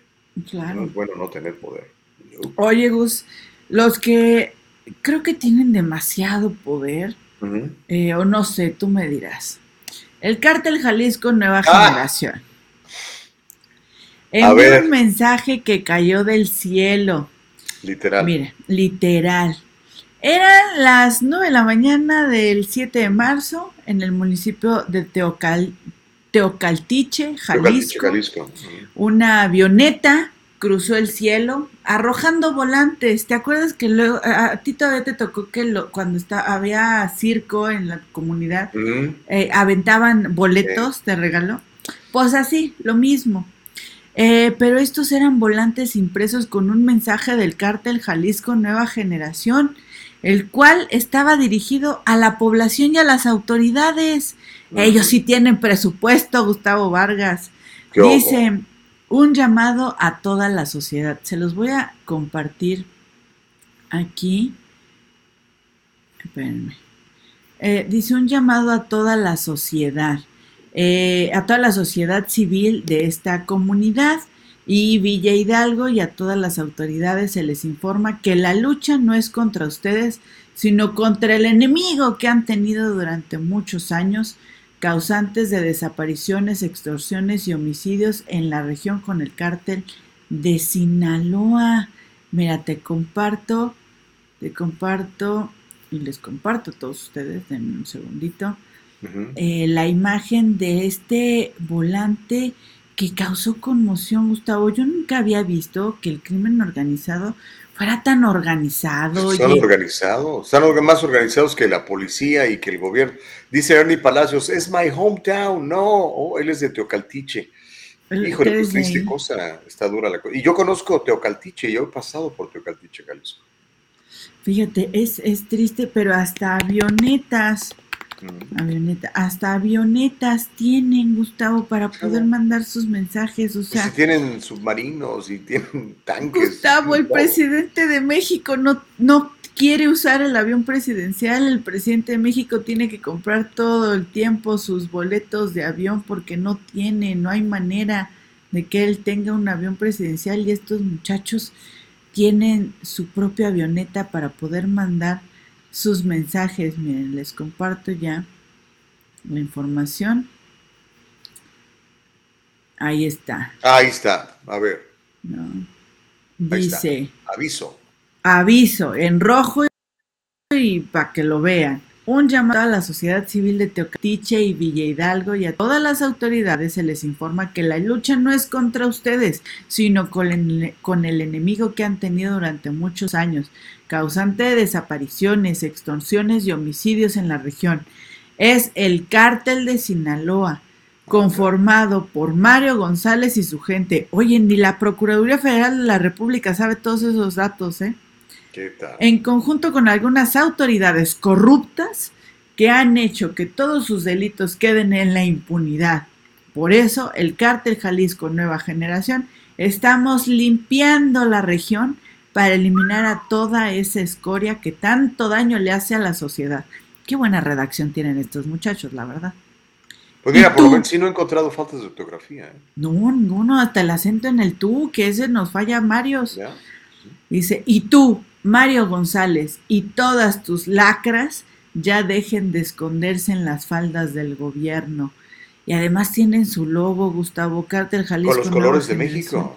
Y con el escudo, ¿ya viste? Al final tiene aquí el escudo de México. ¿Qué tal? No, pues son bien patriotas. El escudo de México, en medio de la J y la N. ¿Cómo ves? Y entonces todos ellos cayeron ahí en Teocaltiche. Así es, todos estos cayeron y pues eh, la comunidad ya se dio por enterada. Pocos medios de comunicación sacaron esto. Obviamente los medios de lo que están con el oficialismo, con la 4T, no lo dijeron, porque esto ya es ingobernabilidad, o sea, ya es un narcoestado, Gustavo. Óyeme, ¿quién está al frente del, gobierno estatal de, de Jalisco? ¿Es PRI, PAN, Morena, alguna coalición? Es la coalición, eh, es Movimiento Ciudadano y está el gobernador Enrique Alfaro, que ha tenido muchísimas complicaciones, eh, muchos problemas, o sea, eh, la verdad es que no da una, ha sido acusado de violaciones de derechos humanos. Ahora que estuve en, Guadalajara, me contaban de un caso que estaba viviendo en ese momento la comunidad, de un señor que se que le desaparecieron a su familia y mm. que pues nadie ha hecho nada, entonces el señor agarró y se amarró en, el, en, en, la entrada del Palacio Municipal, del Palacio de Gobierno, más bien no municipal, el Palacio de Gobierno, en las oficinas de Alfaro, y que lo mandaron a golpear, me contaba el taxista. Wow. El mismo gobierno, me dice el señor taxista, yo no lo vi, no, la verdad es que nada más se los cuento así como me lo contaron a mí me decía el señor taxista que ese, esta, e, esa situación había, le había dado la vuelta a la entidad, porque cómo es posible que alguien que ya de por sí es una víctima del crimen organizado y que le desaparecen a su familia y que no tiene respuesta del gobierno, además el gobierno lo revictimiza. Lo mandan a golpear y lo quitan porque da una mala apariencia a la oficina de Alfaro. Eso me contaron. No sabemos si es cierto. No, lo vi. no yo no lo vi. A mí no, nos consta. pero a mí no me consta. Eso fue lo que me contaron. y aquí es el diálogo abierto, ¿ok? Es el diálogo libre para que usted participe. Ah, dice Eddie de la Cruz, Gustavo, buenos días. Cuando las llamadas, dice, daría otro toque al diálogo, pues es muy sencillo. Mándenos el hashtag, el diálogo libre, y nuestra productora Nicole Castillo le envía la invitación y pum, lo ponemos aquí a, a platicar, así a un lado de, de, Nicole, ya digo, a, un lado de, Caro para que se ponga ahí a pelear con ella. Aquí, entre tú y yo. lo, ponemos en medio y así le echamos montón, ¿ok? Así que sí, sí, se puede, ¿ok? Mira, ahí, Ernesto, lee, lee la de Ernesto, está buena.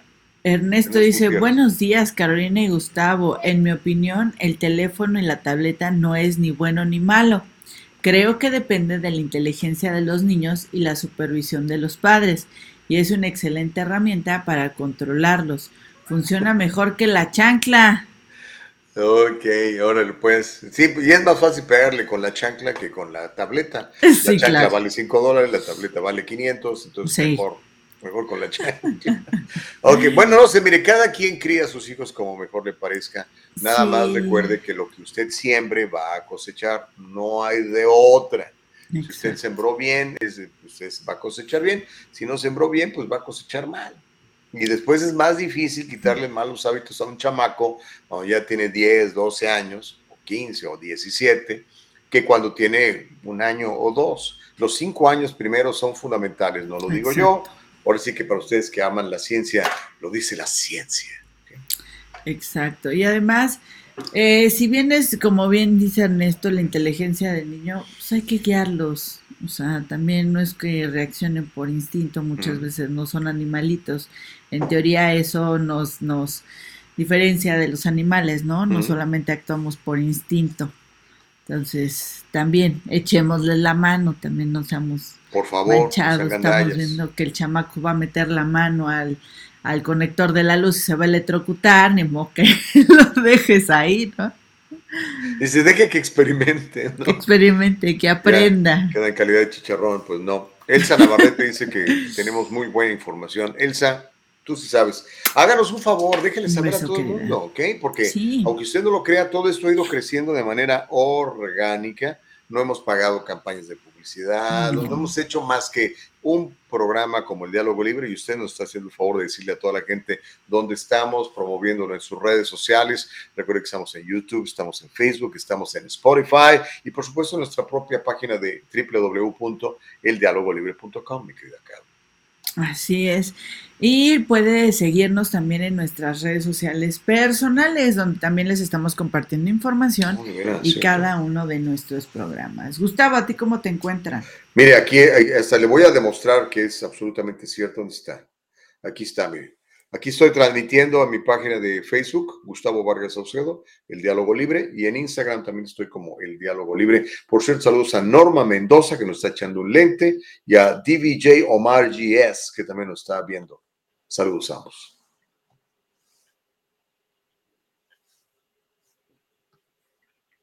Ya no te escucho. Hay muchísimas gracias que se han conectado y que estén al pendiente de todas nuestras transmisiones y de toda la información. ¿eh?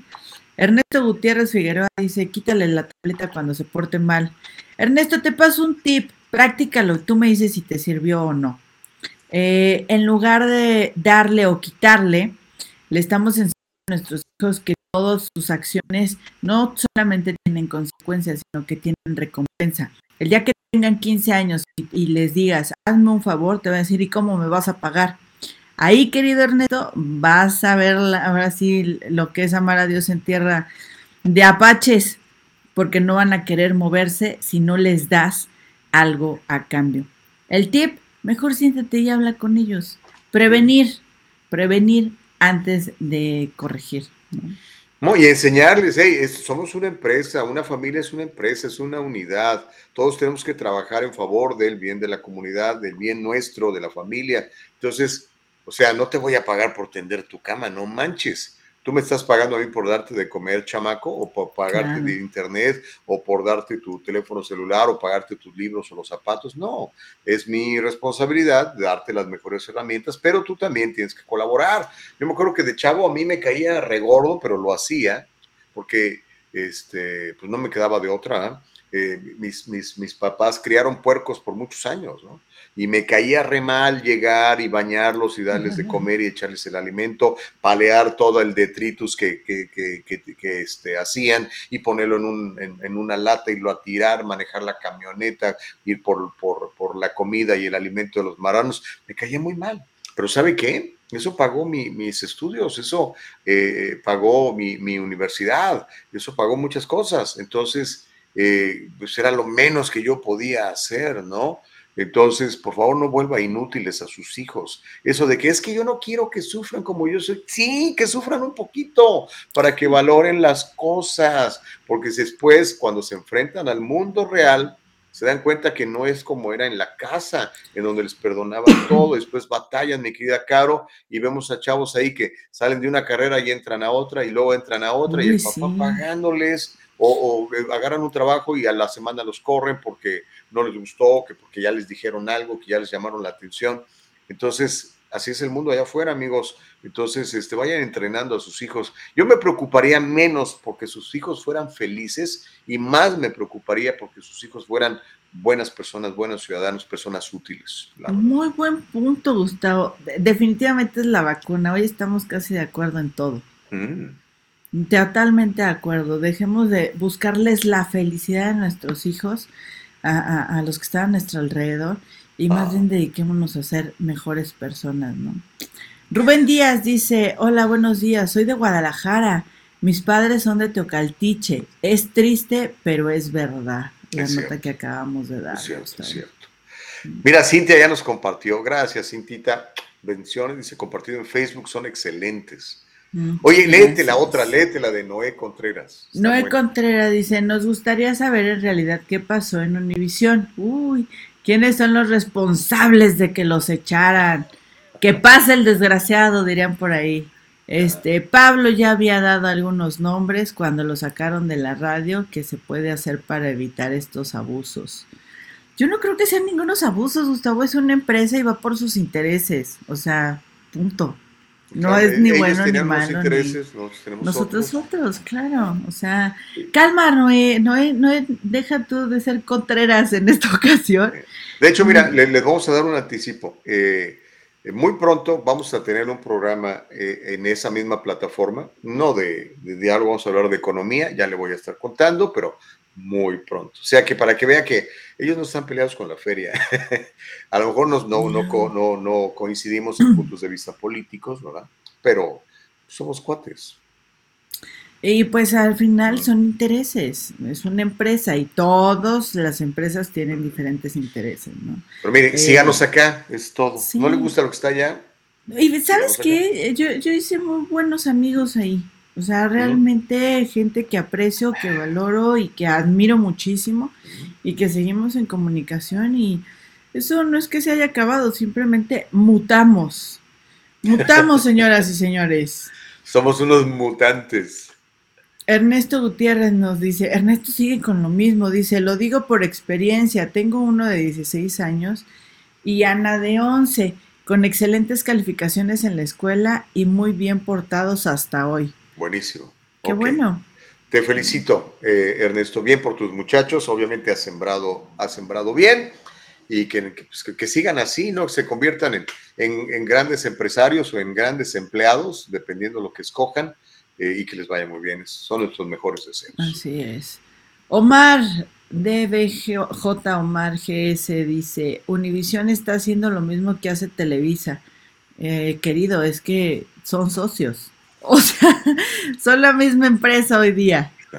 De hecho, fíjate pues que reflexionando en eso, originalmente la, cadena se llamaba SIN. Tú estás, yo creo que tú estabas muy chiquita, probablemente todavía ni nacías. Se llamaba Spanish International Network. Cuando el Tigre Ascarga, el Tigre original, ¿ah? eh, este, decide expandirse y dijo: Quiero tener una cadena de televisión en Estados Unidos. Y vino y abrió Spanish International Network Incluso recuerdo que compró el periódico deportivo más importante de Estados Unidos que se llamaba The National. ¿okay? Entonces él venía a la conquista de Estados Unidos y empezó Spanish International Network. Estaban basados en Laguna Niguel, un área muy bonita aquí en, el, al sur de, Los Ángeles, al sur de, más cerca de San Diego que de Los Ángeles, bien bonito, Laguna Niguel. Y ahí estaba, el, el ahí estaba SIN y empezó a crecer y empezó a crecer muy bien hasta que las autoridades dijeron, no, espérame, Spanish International Network es una cadena que, cuyo propietario mayoritario no es ciudadano americano. Entonces, no lo puede tener. Así que lo obligaron a vender. Y lo que ha hecho ahora su hijo es más bien pues recuperar lo que ellos echaron a andar hace 40 años. Wow, mira, esa historia no me la sabía. Sí. Pero ahora se llama Univision. Ahora es Univision. Pero antes era SIN. Mm, okay. Oigan, disculpen que me esté moviendo mucho, pero la verdad es que sí, se siente como un cosquilleo por todo el cuerpo horrible. Andas flotando, mi querida Caro. ¿Estás seguro que fue, que fue la, la vacuna? No sé. no sé. Uno de esos viajes así, medio verdes, sabrosos. no, no sé, pero sí se siente horrible, o sea, gacho, qué mala onda. Que alguien me diga quién fregado se comió ese murciélago para que lo vacunen, por favor. El caldo de murciélago. Oye, Alex. Denis. Bueno, a ver, lee, ah, lo de Viva con Alex Vidal. Dice: Nos preocupan los efectos de la tableta o el teléfono en los niños. Pero otro estudio ha demostrado que los adultos que viven en pareja prefieren el teléfono que la intimidad sexual con su esposo o esposa. No, eso no está bien, por favor. Híjole, eso sí, eso sí es grave. Imagínate que tu esposa te cambie por su, ¿cómo se llama? Su Android LX23. Sí. O que tú cambies a tu esposa por tu iPhone 13 o no sé en qué número van ahora. Pero, a ver, o sea, a, ver, ahí, ahí tengo un tema. A ver. Es como si buscaran un amante. O sea, algo no está funcionando en la pareja, ¿no? O sea, que prefieres estar ahí Oh, es que el chisme está re bueno en el Facebook. No, señora, por favor, atienda al esposo. Y viceversa, ¿no? sí, señor, por favor. Están viendo en el celular, están en plena misa y están escuchando en el celular el partido de fútbol, Gustavo. No se vale. Mira, yo, yo tengo una, no debiera yo platicar eso porque es una intimidad mía, a ver si mi esposa no se enoja, pero en mi habitación yo no tengo televisión. En, mi habitación o se duerme o lo demás. Sí. Nada de que vamos a ver la tele en la cama. No, señor. En la cama se duerme o se practican los ejercicios normales. El cardio. Propios de nuestra sexualidad, ¿no? El cardio, se hace cardio en la habitación. como debe de ser, creo yo, ¿no? Pero cada quien. Hay gente que quiere tener su telesota ahí y después pues estar viendo ahí la serie de Netflix de Luis Miguel. No hacen lo que tienen que hacer, no descuiden a su pareja, por favor, es Sí, o aquellos que tienen el escritorio en el cuarto también. Ya. Bueno, ahí sí soy culpable, sí hay un escritorio. Sí, sí, sí. Porque a veces trabajo desde, desde la habitación. Casi nunca, pero a veces sí lo hago, la verdad. Mientras tengas horarios creo que funciona, pero de ahí en fuera así como que levantarse directamente al escritorio y acostarse saliendo de, creo que está complicado. Oye, eh, Denis Torres dice, hola people, yo la TV la pagué hace más de 15 años. ¡Wow! Lo que oigo de noticias es contigo. La gente critica la TV y la ve.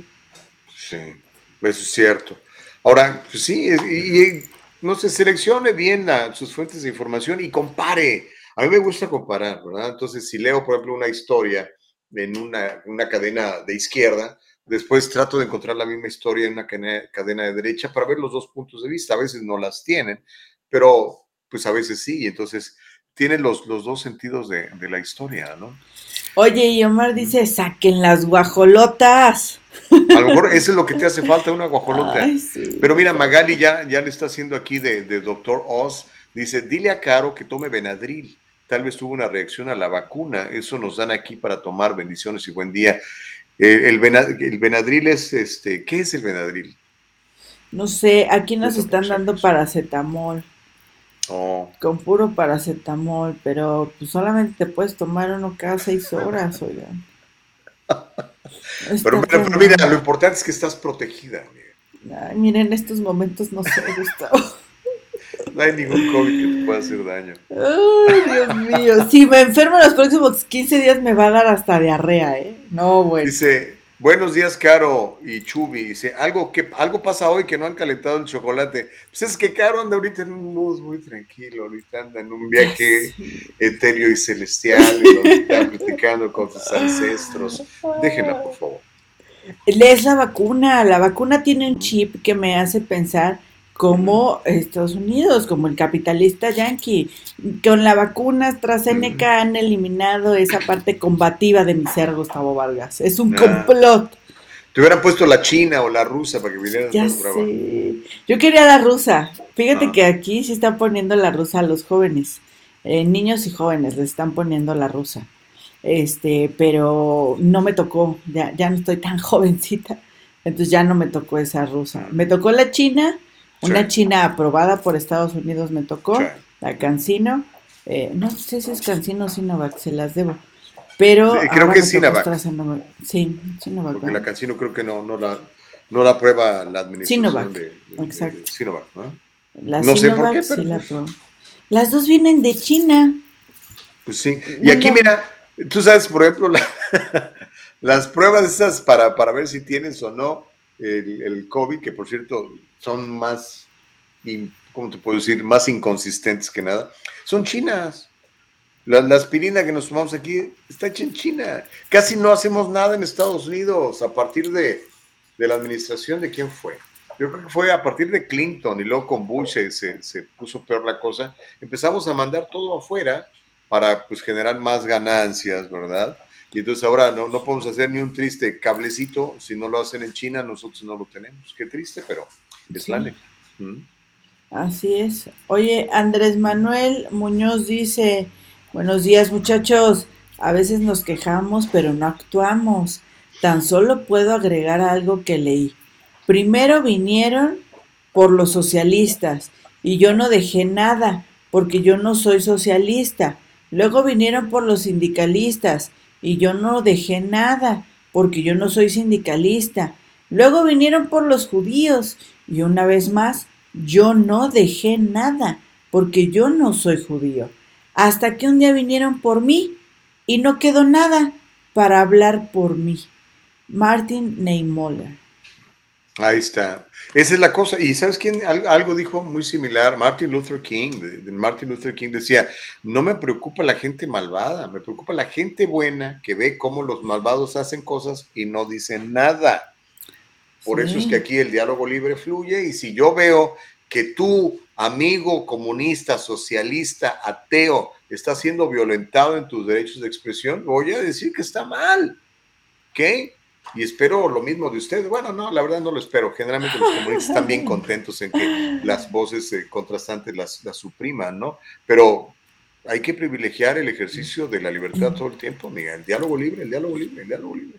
Isidro Martínez dice, yo veo la TV nada más para reír de las noticias que pasan. Con eso que Chespirito ya no hizo más programas, hay que ver las comedias que pasan por los noticieros. Órale. Bueno, a veces pareciera, ¿no? Mira, Mónica Vargas, será prima mía, Mónica, somos familiares. Dice, Caro, no te preocupes, en un corto tiempo vas a dar positivo al COVID. No. Ay, no. Pues ya ves, eh, Obama, ¿no? El presidente Obama hace poquito dijo que tenía COVID. Ah, pues ayer lo dijimos. Ayer lo dijiste, que, que, tenía COVID y tiene las dos inyecciones y el refuerzo. Um, es algo que tampoco entiendo mucho, pero bueno, en fin, esto es para que me vacuno. Es para que ah, no llegues al hospital. Gus. No, eso dicen, ¿verdad? Eso dicen. Oye, pues de eso díselo a, un tío mío que con vacunado y con refuerzo y se murió de COVID. Changos. Ah, Norma. Norma. A ver, lee lo que dice Norma. Dice, buenos días chicos, para Caro, enzimas digestivas o en su defecto piña, papaya, manzana ayudan con alergias también. Oye, Norma, muchas gracias. Y además es, mira, orgánico, es naturalito. Natural. Y es bien rica la papaya con piña. Me encanta la combinación. Fíjate que ahí tengo papaya. Ahí está. Muchas gracias, querida Norma. Ay, papaya de Celaya. ¿Está bien? Así es. Gracias, Norma, por, por, por el tip. Pero bueno, Aparte de estas eh, reacciones que has tenido por, eh, el refuerzo que te pusieron el, día de ayer, ¿ha habido alguna otra reacción? ¿Tienes falta de apetito o sigues teniendo hambre igual? ¿Te da más sueño, dolor de cabeza o algo? ¿O nada más andas así todo, toda groggy? Fíjate que eh, ayer empecé, después de como 30 minutos, porque desde, salí del hospital donde me vacunaron, el hospital del niño poblano, en Angelópolis, ahí me tocó mi vacunación. Eh, me, me, fui caminando a la casa, a su casa, y me hice como 30 minutos caminando y me sentía yo lenta, bastante lenta y con mucho dolor de cabeza. Eh, comí, y llegué a, mi cuarto, me acosté y todo bien. Eh, pero sí, enseguida, o sea, no tardé nadita en dormirme, nadita. Pero me levanté con un dolor de cabeza impresionante y es un dolor, Gustavo, que viene desde aquí arriba, desde la punta de la cabeza. Va bajando todo el cuerpo, la cara, los ojos, o sea, yo no podía abrir los ojos porque estaban hinchadísimos y los sentía muy calientes. De hecho, me estoy moviendo mucho porque hay momentos en que tengo muchísimo calor, me da un bochorno como si eh, tuviera este, menopausia, ¿no? o ah, sea, por lo que he leído, es un calor que hierve, o sea, me, me, quema la espalda. Por eso me estoy moviendo mucho y estoy con, con juguito y con cosas frías porque de repente siento, parece que no se me sube la temperatura, o sea, me, me, estoy tomando la temperatura constantemente y no tengo temperatura pero yo en mi cuerpo siento caliente, ¿no? Y luego viene el cambio brutal a lo frío. Eh, a mí me están atendiendo por artritis y el día de ayer, después de la vacuna, 30 minutos después de la vacuna, volví a tener síntomas de artritis, o sea, tuve una inflamación en mis manos y ah. sí un poco eh, eh, rígidas, ¿no? Eh, ya me había dicho el doctor que posiblemente fuera una reacción, pero que pues estuviera vigilando. Eh, hinchazón, también tengo hinchazón en los pies, estoy hinchada de los pies. Eh, tengo muchísima hambre, o sea, es una hambre, vaya, enfadosa, me, molesta. Todo el tiempo estoy comiendo. Ayer comí, comí fruta, En un lapso de cuatro horas comí fruta, comí crepa, comí pizza, comí una, me tomé una malteada, me tomé una soda italiana y yo no podía y demasiada sed. Mm. Eso, como si estuvieras crudo, tú no sabes de esto, querido, ah, pero como si tuvieras resaca así, una sed impresionante. O sea, estoy pegada al agua porque tengo demasiada sed. Y pues me estoy tomando mi tecito de ajo con miel. Eso me ha ayudado bastante a hidratar. Pero es, es, es desesperante. ¿eh? Deja tú el sueño y el cansancio, sino ya me imagino. La sed y los calores, oh, son horribles. Y ese asunto de, la artritis que dijiste, ¿habías tenido episodios de artritis antes de, ponerte la inyección? Eh, no. De hecho, tuve mi primer síntoma de artritis fue eh, cuatro o cinco días antes del 24 de diciembre, de este diciembre que pasó. ¿Ya te habías eh, puesto la segunda? ya, ya tenía la segunda vacuna. Sí, ya tenía la segunda vacuna. De hecho, no se ha relacionado con eso, amigo. De hecho, estamos haciendo, me están haciendo análisis al respecto porque me dicen que para algunas personas que tuvieron COVID, eh, una de las, del, ¿cómo se puede decir? De los residuos o de las afectaciones que tienen, es que te puede producir artritis, te puede dar artritis artritis reumatoide. Sí, está en la, en la lista, ¿te acuerdas la lista esa de, cuando quieran, por cierto, se las mando, de, reacciones posibles a, la vacuna, una de ellas es la artritis. La artritis, entonces me decía el doctor, ¿no te dio COVID? Le dije, pues que yo sepa, y en las, vaya, puedo ser asintomática quizá, pero ni con la gente que he estado antes, durante o después del COVID les ha dado o he contagiado a alguien, no que no, nadie me ha dicho nada y nadie se ha reportado con COVID después de verme o, vaya al convivir conmigo. Y además en todas las pruebas que me he hecho, pues algo de negativa. ¿no? Igual soy un caso para la ciencia, no lo sé. Estamos en eso, ¿no? Pero esa es la primera teoría que tuvo el doctor, porque me dice, estás muy joven para tener artritis reumatoide. Sí. Pero pues puede ser, ¿no? Entonces, estamos en eso, mi querido A ver cómo nos va. Bueno, Elba dice, síganse poniendo las vacunas y defendiendo. Y pone una carita ahí llorando. Sí.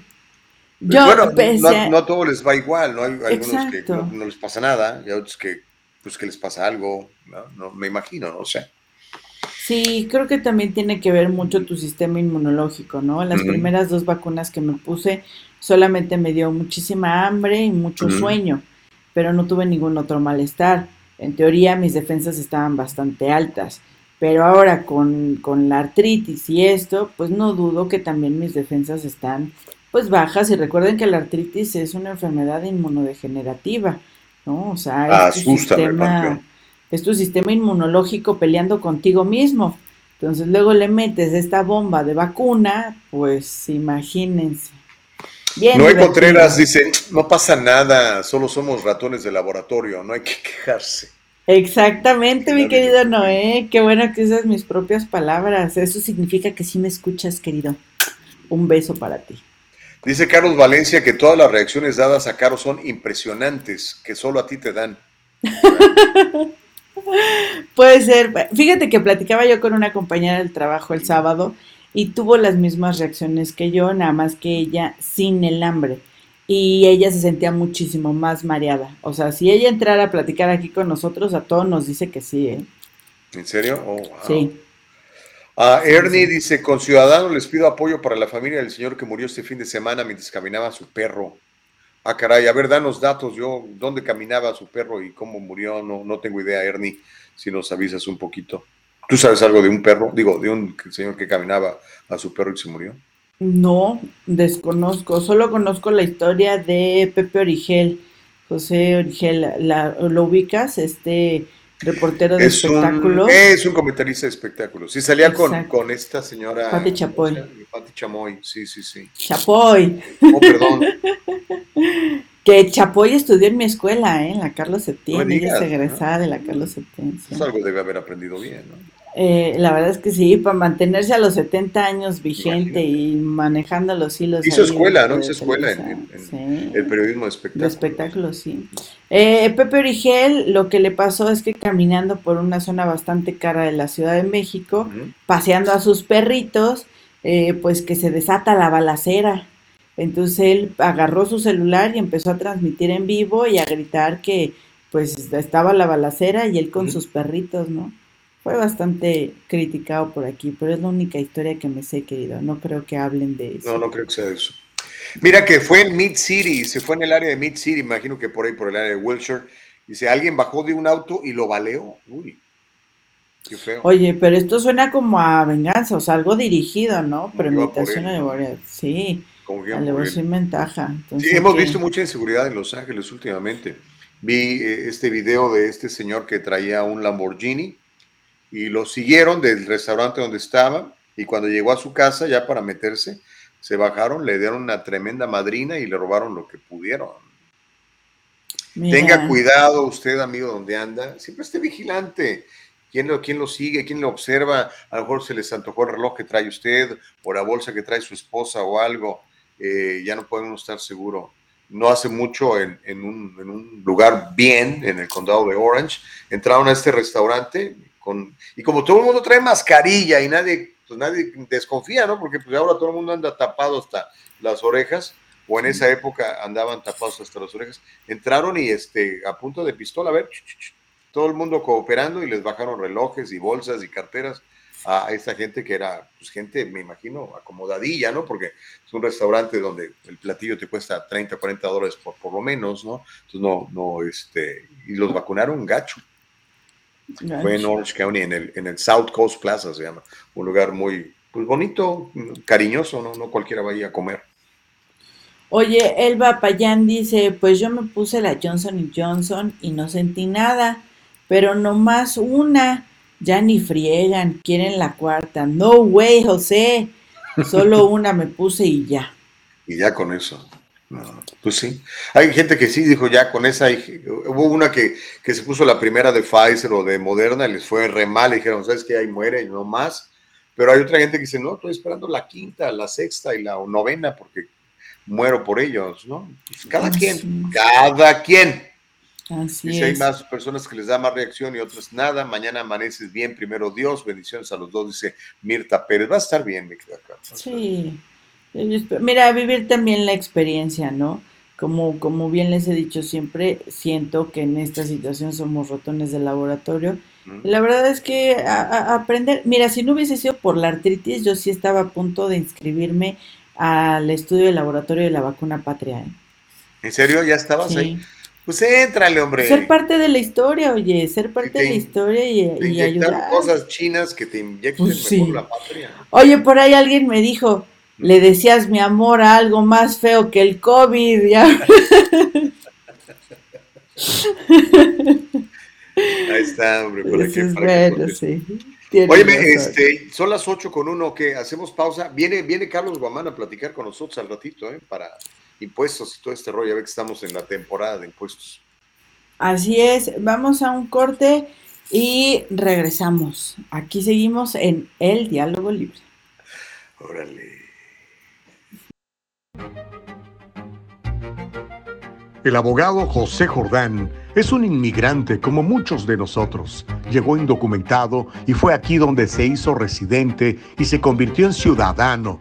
Y ahora es presidente y fundador de la firma legal José Jordán y Asociados, donde unido a otros abogados se especializan en casos de inmigración, casos de accidentes y casos penales y criminales. Llámeles, todos ellos hablan su idioma y están para servirle. Aquí estamos ya de regreso aquí en el diálogo libre. Muchas gracias a todas y a todos los que se están conectando, los que están al pendiente de toda la información. Gracias a todos y a todos por sus buenos deseos, también por sus bendiciones. No saben, son la mejor medicina que muchos podemos tener, así como pues reconciliarnos con nuestro dinero, Gustavo. Esa frase me gustó muchísimo, nos la compartió ya hace un par de semanas nuestra querida Claudia Castro, eh, eh, de la, del portal de, noticias Hablemos de Dinero. reconciliarse con su dinero, no saben lo importante que es. Y para esto me da muchísimo gusto recibir al Superman de los negocios, Carlos Guamán. Muy buenos días, jóvenes, ¿cómo están? Muy bien, Carlitos, muchas gracias. Qué bueno, me da muchísimo gusto de saludarlos nuevamente y verte feliz y contenta. Este, me gusta tu nuevo background. Este, ya, oye, se desapareció Juan Gabriel. ¿Por qué mataste a Juan Gabriel, hombre? En, en, este momento sí. Urgente y necesario. Es, que ayer, necesario. Ayer me vacunaron por el COVID, este, Carlitos, Por eso está tan tranquilita, ¿eh? Ah, sí. se ha peleado. ¿Qué número de, de, vacuna vaya? Tres. Tres, eso es todo. Ven, me da mucho gusto que, que siga por buenos pasos y eliminemos este bicho de, del planeta. Así es. Del planeta Tierra. Yo me voy a tener que retirar, no quería irme sin antes saludarte, me quedo Carlos, te mando un fuerte abrazo, un beso.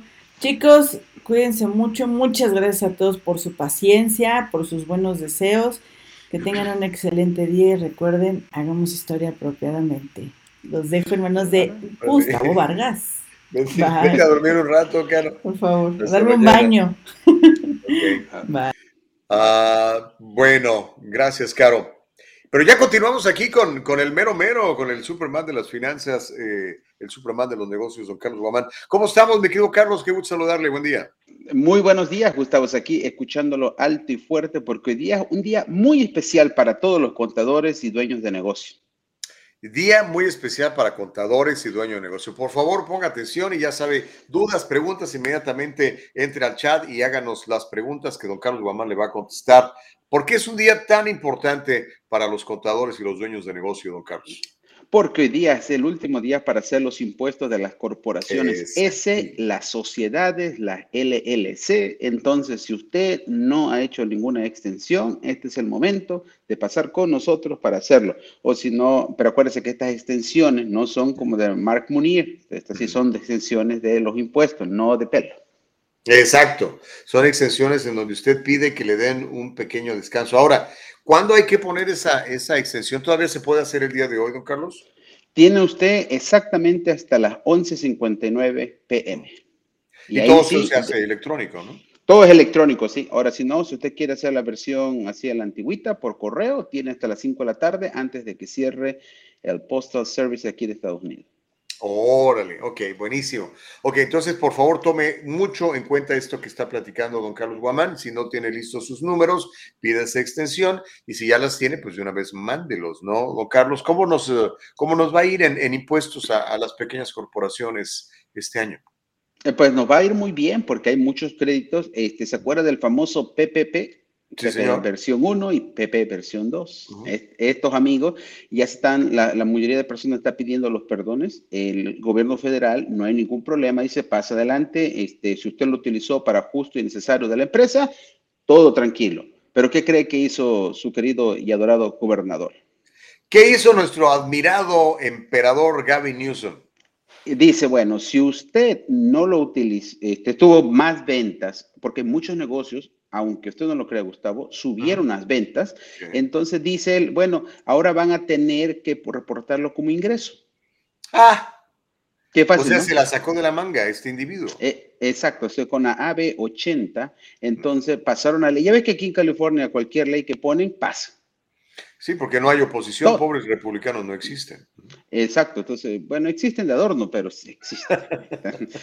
Para que diga que hay otro. Van a cobrar cada 15 días su cheque, nada más. Eh, sí, no, sí, pues mire, lamentablemente, este, todo, ese tipo de ingreso que fue del AB80, ahora es decir, del PPP, de la versión 1 y 2, una ley bastante complicada y controversial, hizo que todas las personas que les fue bien, entonces no hubo una reducción de un 25% de sus ingresos comparado a los años anteriores, del 19 del 20, entonces es automáticamente considerado ingreso. Entonces para California, el PPP, la mayoría de personas no va a calificar como perdón.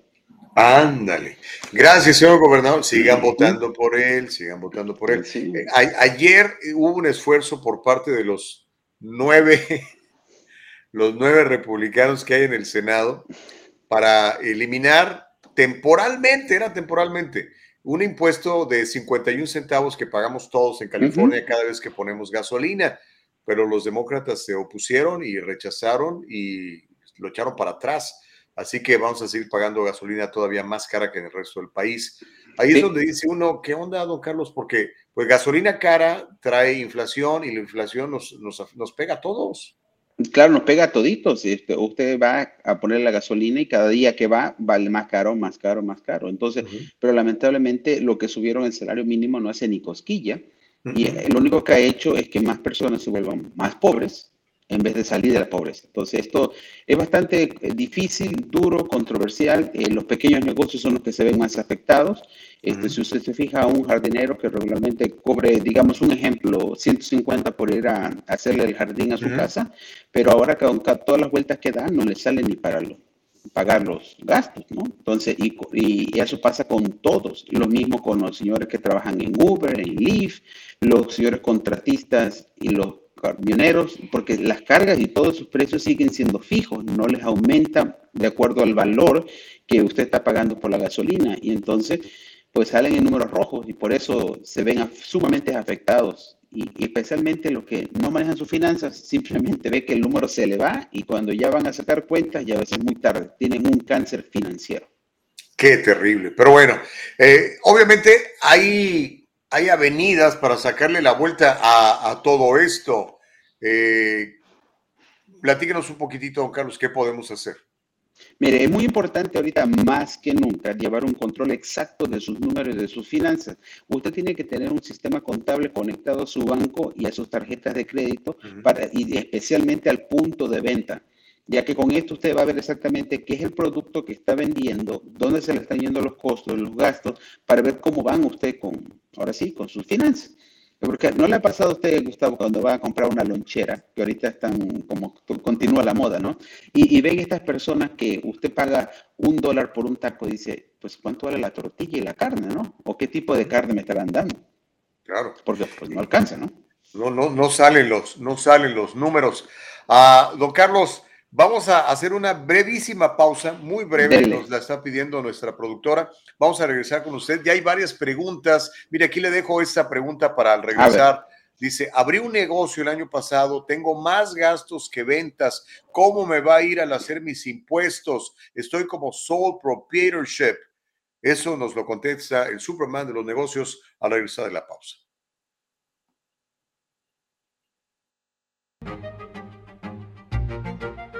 El abogado José Jordán es un inmigrante como muchos de nosotros. Llegó indocumentado y fue aquí donde se hizo residente y se convirtió en ciudadano. Y ahora es presidente y fundador de la firma legal José Jordán y Asociados, donde unido a otros abogados se especializan en casos de inmigración, casos de accidentes y casos penales y criminales.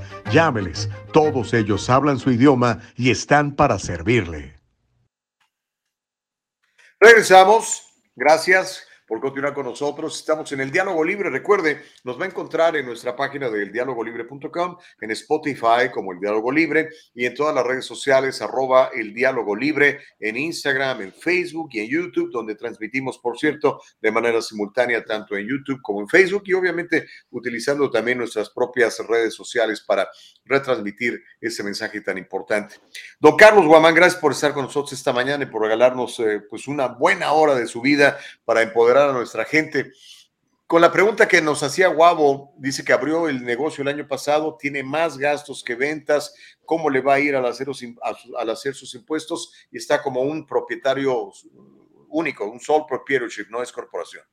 Bueno, felicidades primero por haber iniciado su negocio y, que le haya ido muy bien. Eh, por eso el gobierno, tu mejor socio, el IRS, te va a decir gracias. Aquí vamos con un 15.3% de tus ganancias, es decir, vas a pagar al Self-Employment Tax. Entonces vas contribuyendo tú a tu seguro social, a tu Medicare y así sientes como que voy a tener un buen futuro cuando me jubile.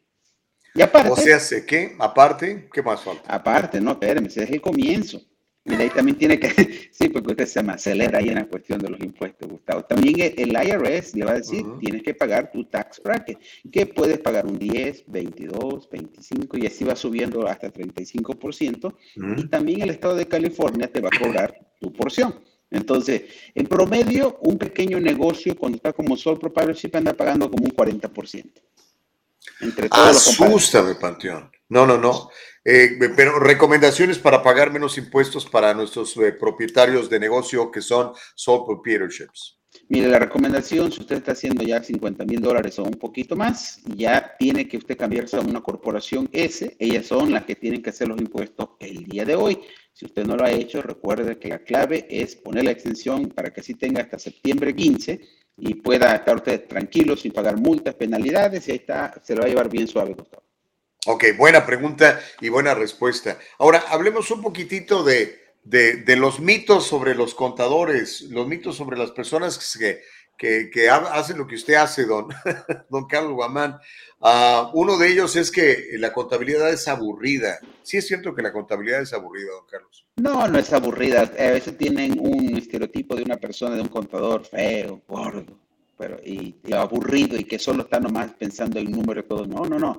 Este, un contador tiene que ser ahora sí un, bastante flexible, inteligente, este, ahora saber jugar bien con los números y ser agradable porque no solamente va a estar sentado detrás de una computadora y haciendo otro tipo de cosas, no, tiene que tener, ahora sí, una, un buen, ser carismático y también poder este, expresar todo lo que usted conoce, porque si usted nomás se sienta atrás con este contador y no le dice nada, y usted llega y está todo desorganizado, pues lamentablemente así van a salir sus números desorganizados.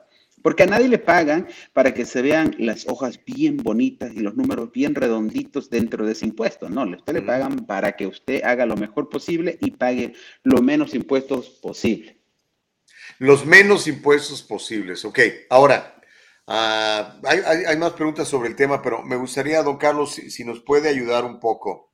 A ver, dígame. Eh, tenemos una inflación galopante que está, yo creo que ya arriba de los ocho puntos tenemos además este, eh, esta gasolina carísima y lo más probable es que siga subiendo.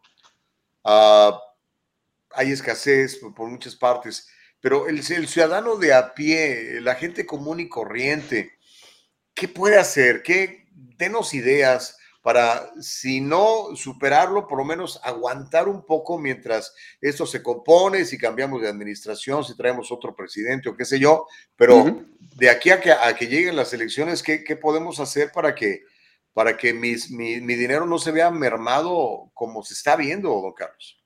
Mire, lo primero que tiene que hacer, ahora sí, ya sea usted dueño de negocio o usted sea una persona nomás este, que está aquí trabajando, tiene que hacer una lista completita de todos sus gastos. Eh, mire, entonces usted agarre sus, todas sus tarjetas de crédito, porque a veces me gusta cuando sacan los clientes y se sacan la tarjeta de crédito y pues saca una billetera para así de gordota. Y entonces, no, es que a mí me gusta tener muchas tarjetas de crédito. Entonces, ese es el pecado más grande porque ahí van a estar los gastos distribuidos en diferentes tarjetas. Entonces, Usted tiene que sentarse, sacar todas las cuentas de banco, todas las tarjetas y así ver exactamente en qué es lo que está gastando. Le aseguro, Gustavo, que mínimo va a encontrar 500 dólares que usted no necesita gastar. Netflix, que HBO, que todo tiene todo el paquete completo del cable, tiene el internet más rápido como que si va a mandar usted algo de aquí a la luna. Entonces, y usted va juntando toda esa lista y usted dice, ok, ¿con cuál puedo eliminar? ¿Con cuál puedo vivir para estar yo tranquilo y sin tener ese problema? Entonces, y ahí usted comienza a eliminar todas esas cosas. La segunda mejor opción es si usted no le gusta eliminar, usted más bien usted es más positivo y le gusta crear, ¿qué cree? Pues genera otro tipo de ingreso. Entonces, hay mil y una formas como hacerlo, ¿no? Una de las más sencillas y bien práctica y que puede ganar mucho dinero es sacando una licencia profesional en algo, ya sea en corte de cabello, en ventas real estate o algo muy importante, la de seguros en, en, 40, 52 horas, es decir, una semana y media, usted puede venir y sacar una licencia profesional que le permite generar más ingresos y al mismo tiempo no le va a costar mucho. Con menos de 300 dólares usted puede generar miles de dólares, siempre y cuando sea bien preparado y educado para poder este, participar en esto, ¿no? Entonces hay que hacer muy bien las cuentas y si vemos que no nos alcanza, pues tenemos que generar más dinero, no hay de otra, ¿no? Oh, ¿qué tal si hace las dos? Entonces, reduce gasto y aumenta ingresos. ¿Cómo la ve? O oh, eso es mejor, porque entonces voy a tener números negros a mi favor y no rojos como ahora, ¿no? Exacto, y esto es lo que pasa regularmente, ¿no? Muchas personas cuando ganan más dinero quiere decir que tengo la posibilidad de gastar más. y entonces comienzan a gastar más y más y más. Y entonces ahí entonces estamos regresando exactamente al origen del problema. Entonces hay que ser muy inteligente con sus finanzas. Por eso es crítico tener ese presupuesto al mes y, no pensar que no va a haber mañana, ¿no? Exacto. Eso hacía yo en el pasado hasta que me, me, volví muy amigo de, Carlos Guamán y las cosas han cambiado. Mire, le cuento una historia. Ayer platicaba con un cliente. Le mando un saludo, por cierto, a don Edgar. Vive allá en, en, ah, en, no, en Moreno Valley. Y me llamó para contarme que se había lastimado y que sigue lastimado y que no ha podido hacer su trabajo. Él es camionero. Entonces dice, ¿qué cree? Me puse a estudiar y saqué mi licencia de real estate. Le dije, eso, eso está muy bueno. Y le dije, lo voy a comentar aquí porque pues, puede servir de, de, inspiración para muchos, don Carlos. No, sí, eso yo veo personas y, uno de los que usted lo conoce y lo ve todos los días es el, el guardia que está al edificio junto al de nosotros. Oh, ahí lo, veo. está todo el santo día parado ese amigo, mirando qué es lo que pasa ahí nada más, porque está de mirón. Y le digo, si esta persona se pudiera ah, estar mirando o igual estar escuchando un audiobook o, o, preparándose para sacar una licencia, ya fuera con dos o tres, ya la tuviera del tiempo que lo conocemos ahí, ¿no? Ya tendría dos licenciaturas, pero en fin, la gente a veces desperdicia el tiempo de una manera triste. María Pérez, esa es una buena pregunta para usted, don Carlos. Dice, buenos días, tengo una taquería que es una LLC, una Limited Liability eh, Company. ¿Se puedo cambiar a una S que siempre menciona? ¿Y qué necesito hacer? Dele un buen consejo a María, Carlos. María, este, espero que su taquería esté bien rico y sabroso para ir a comer por allá. que nos diga, sí, sería muy bueno oírlo, ¿no? Entonces, mire, eh, sabe, hoy día es el día ¿Se acuerda que le había dicho que es un día muy especial? Pero. También va a ser súper especial para usted porque hoy día es el último día que usted se puede convertir. No religiosamente, sino este, en cuestión de impuestos. Este, hoy día se puede pedir al gobierno que usted le diga, quiero cambiarme de una LLC taxado como single member, eh, es decir, sole proprietorship, a que sea taxado como una corporación S. Entonces, hoy es el día, 315, tiene que mandar esa documentación, es la forma 2553 y con eso se va a ahorrar miles y miles de dólares. Imagínese, Gustavo, con una sola formita que se ahorre 15.3%. Exacto. curioso. Está bonito, ¿no? Hágalo ya. ¿Ya? Entonces tiene que hacerlo hoy, pero eh, Ahora, si no lo hace hoy y dice, ¿sabe qué? Lo voy a hacer mañana, pasado, tiene hasta el 31 de diciembre, pero ahí la cosa es mucho más complicada. Hay que saber mover, imponer cierto tipo de códigos y leyes dentro de ese formulario para que lo acepte. Pero es mejor, si ahorita lo puede hacer, pues bendito sea. Así que esos tacos van a salir más felices. Ok. Y, díganos, María, ¿dónde están sus tacos? ¿Cómo se llama su taquería? Sirve que le hacemos promoción, por, ¿por qué no, verdad?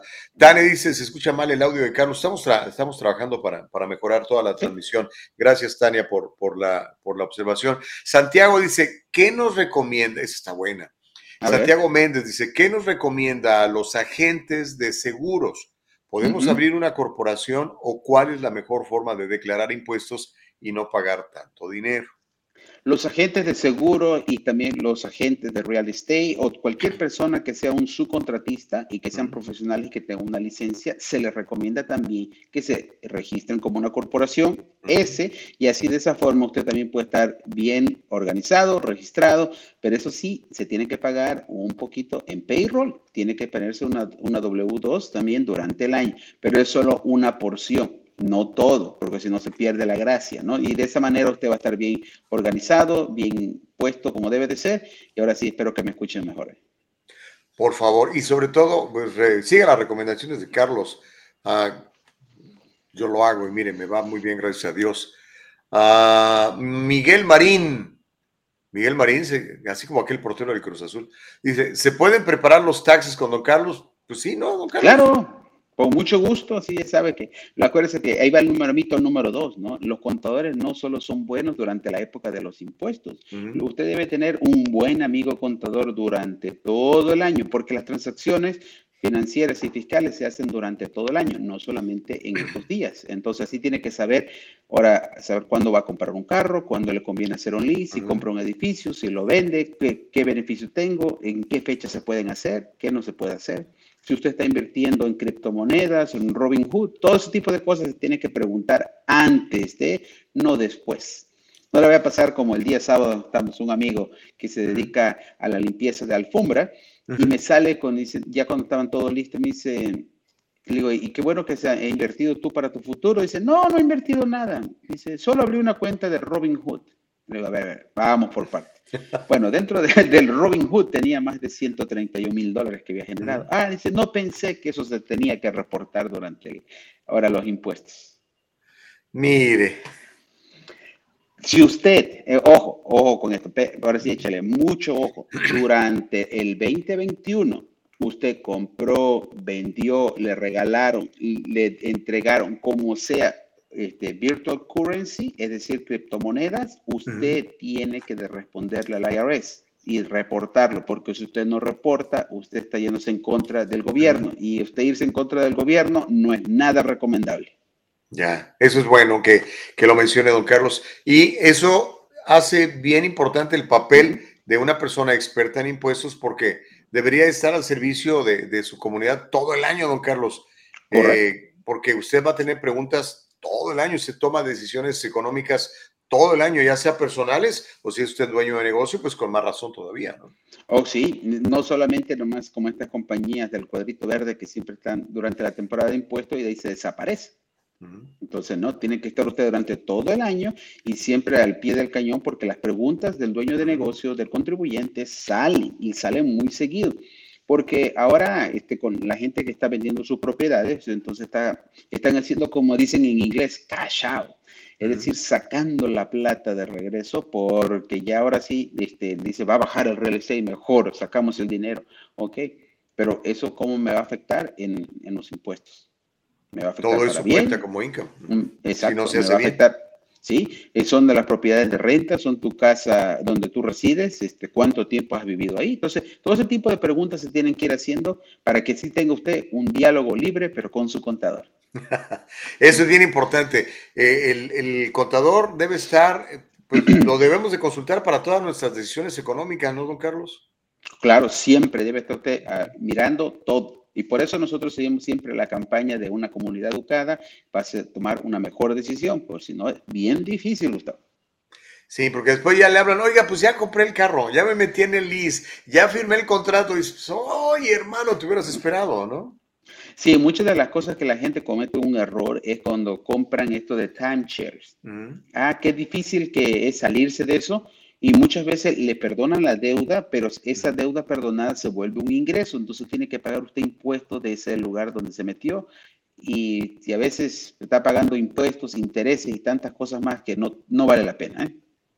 María Pérez dice que su restaurante, su taquería está en Minnesota, estará en Minneapolis, y se llama oh, El Guarache Mexicano. Un día que anden por acá, que vayamos para allá, ok. Oh, no, sí está muy, interesante para ir a visitar allá. Yo viajo en diferentes partes de Estados Unidos todos los años, nomás excepto el año de la pandemia. Eh, pero ahí una vez se me toca por allá, ¿eh? Y nos vamos a comer un rico guarache. Un, buen taco por allá en el Guarache mexicano de Minnesota con nuestra querida amiga María Pérez que nos está viendo. Buenísimo. Ok. Ahora, eh, hay mucha gente, don Carlos, que dicen, pues espérame tantito, ya existen un montón de aplicaciones, ¿verdad? Eh, que ya no voy a necesitar los servicios de, un contador o de un preparador de impuestos o alguien que me asesore con mi negocios, porque pues descargo esta aplicación y pum, aquí están ya mis impuestos, por ejemplo, ¿no? Oh, claro, sí, este es otro mito que dice, bueno, vamos a eliminar al famoso contador porque la tecnología es mucho más inteligente. Recuérdese que usted no tiene este contador simplemente para que ponga los numeritos en la computadora. Usted tiene un contador para que tenga un diálogo, para que tenga una conversación, para que haga un análisis, para que le dé un consejo, para que sea su business coach, para que sea su experto financiero y que le ayude a tomar decisiones correctas y para que usted pague menos impuestos. Acuérdese que la computadora acepta todo y así como dicen en inglés, garbage in, garbage out. Y entonces, adivine qué es lo que cree que pasa con la gente que hace con TurboTax son las personas que le hacen más auditoría. Porque en la partecita de abajo de la forma 1040, ¿qué cree que dice Gustavo? ¿Qué dice don Carlos? Self-prepare. Es decir, usted mismo se preparó los impuestos y ahora usted mismo se está metiendo un gol. Entonces, para que no le pase eso a usted, entonces tiene que hacer los impuestos con un profesional. Porque cuando usted ve una firma de un profesional y ve su número de PITIN y ve el autógrafo del IRS, entonces dice, ok, tiempo. Esta persona le pagó un profesional y para que le haga bien las cosas, que tenga una buena reputación. Pero cuando usted mismo lo hace, dice el gobierno, es como que él está haciendo más alistando el cuchillo para cortarlo. ah, mira, aquí tiene otro cliente más para auditoría. ¿Sabe usted, Gustavo, también que las personas que generan menos de 57 mil dólares son las personas que regularmente reciben Earning con Tax Credit, reciben Child Tax Credit este, y mil y otro crédito más que sale por ahí? Pero el gobierno también sabe que esas personas, que, y, de paso que lo hacen ellos mismos, son las personas que no contrataron a un profesional y que no saben guardar los documentos y que no saben tener los soportes necesarios para cuando venga una auditoría le atacan. Y salió un reporte la semana pasada diciendo que el gobierno federal, el IRS, hace más auditoría a, a personas que tienen bajos ingresos que comparado con personas que tienen muchos más ingresos, es decir, a los ricos no le hacen tantas auditorías como a los pobres. ¿Cómo la ves ahí? Porque saben que el pobre no se va a poder defender y va a tener que pagar lo que ellos quieran, ¿no? Lo que ellos decidan. Exacto, y son cinco veces más la posibilidad, si usted es pobre financieramente, que le haga una auditoría a que usted sea rico y famoso. Ándale, ok. Bueno, tenemos más preguntas. A, Fabi Cardenia, mire, esta está buena, esta está buena porque yo creo que es el ejemplo de muchos. Fabi Cardenia dice, tengo que reportar cuando yo le deposité a mi hijo de 15 años a su cuenta por CEL en el 2021. Ah, bueno, entonces, 2021, si usted movía cierta cantidad de dinero en CEL, no hay que reportarlo nada. Pero como el señor presidente Biden dijo, bueno, ah, pues alguien tiene que sacarle a la feria, entonces en el 2022, no importa la cantidad del dinero, puede ser poquito, puede ser bastante, puede ser un dólar, puede ser 100 mil dólares, todos van a recibir una forma 1099 por el cual usted va a tener que reportar los impuestos. El asunto es, ¿Cómo lo va a declarar? Se está esperando un sinnúmero de respuestas y preguntas de parte del IRS para ver, porque si la mamá le da al hijo, técnicamente no es un negocio. Pues pero, si, pero si usted tiene una taquería como la señora María, que recibe pagos por sale, o si no, usted tiene una compañía de limpiezas de alberca, o, o tiene un jardinero que le pagan por sale, pues es negocio. Pero en este otro caso no. Pero el presidente dijo, no sé, todo el mundo que recibe por Cell, por Venmo, por cualquier tipo de aplicación que se pueda transferir dinero, todos tienen que darme la platita y ver exactamente cómo fue. ¿Y sabe quién fue el, el que originó esa bendita forma 1099K? ¿Quién? Pues el presidente Obama. Ay, también que me caía. ¿Y con quién estaba Obama? Pues con el actual presidente. Entonces dijo, ah, bueno, pues si el presidente eh, Obama dijo, vamos a cobrar tarjeta, a todas las tarjetas de crédito, que nos, mejor dicho, no cobrar, sino que nos reporten. American Express, Visa, Mastercard, Discover, cualquiera que usted utilice y todos los merchant services, cuando usted tiene ese tipo de servicio y usted acepta tarjetas de crédito, por ley, ellos tienen que mandar un reporte de la forma 1099K que dice, ok, ¿cuánto vendió Gustavo en su negocio? Total del año y cuánto por mes. Entonces, ahí las auditorías estuvieron a la orden del día. A muchas personas que andaban por mal camino, los torcieron y ahora sí, a pagar se ha dicho. Y a otras personas que andaban bien, dijeron, bueno, pues hágame auditoría, yo no tengo nada que esconder. Entonces, tarjetas de crédito, cash, todo se tiene que reportar. Si te paga con cheque, se tiene que reportar. Ahora, sale, Venmo y cualquier tipo de transferencia bancaria se tiene que reportar. ¿Quién la tiene que reportar? ¿El que la hace o el que la recibe? Ahora sí, el que la recibe. Ah, ok. Qué bueno, porque yo nunca recibo nada de eso. Pero ahorita se me ocurrió, mire, por ejemplo, eh, eh, para los gastos de nuestros papás, yo contribuyo con una cantidad mensual y se la mando a mi hermana, que es la que administra todo. Entonces, ella eh, o le mando por Zelle o le mando por PayPal una cantidad mensual, a veces un poquito más, dependiendo. Eh, entonces, ¿a ella le, eso le puede contar como si estuviera recibiendo un sueldo de mi parte? le, no le va a contar, le va a requete contar eso. Ándale. Entonces ella tiene que venir y decir exactamente de qué fue. Muchas personas cometen el error, y yo siempre les digo, mire, este es el error más grande, que cometen todas las personas dueños de negocio. Usted tiene una cuenta bancaria, ya sea de cheques o de ahorro. Todo el dinero que entra ahí, el gobierno ya lo va a ver a pesar de que ellos dicen que no lo ven y todas las cosas, sí lo ven. Es más, cuando piden una auditoría, mandan a pedir todos los récords, todos los cheques, todos los depósitos, todas las cuentas bancarias y le entregan el paquetote del banco. Entonces ellos saben exactamente qué fue. Entonces, el error es, si usted no tiene que meter ese dinero en esa cuenta, no lo meta. Así de sencillo. Entonces, porque esto causa problemas. Entonces va a haber mucha discordia, va a haber mucha fricción, muchos problemas entre, ahora sí, entre familias y todo. Porque siempre nos sale alguno que dice, yo pago la cuenta y todo el mundo le manda el cel a él, ¿no? Y pa, pasa la tarjeta para agarrar los puntos. Ándale. ¿Y qué cree que pasa con eso? Ahora va a ser ingreso. Exacto, y el IRS va a decir, pues venga a nuestro reino. Tenemos que estar bien, pero muy bien enterados de todas estas cuestiones, sobre todo, pues, si usted quiere quedarse con la mayor parte del dinero que ha generado, ¿no? Ahora, si está usted en el plan de regalarle al gobierno, pues dele. Ah, Rocío Pérez dice, ¿los taxes personales los hacen? Pues sí, ¿no? Ya, es, ya lo había Sí. contestado.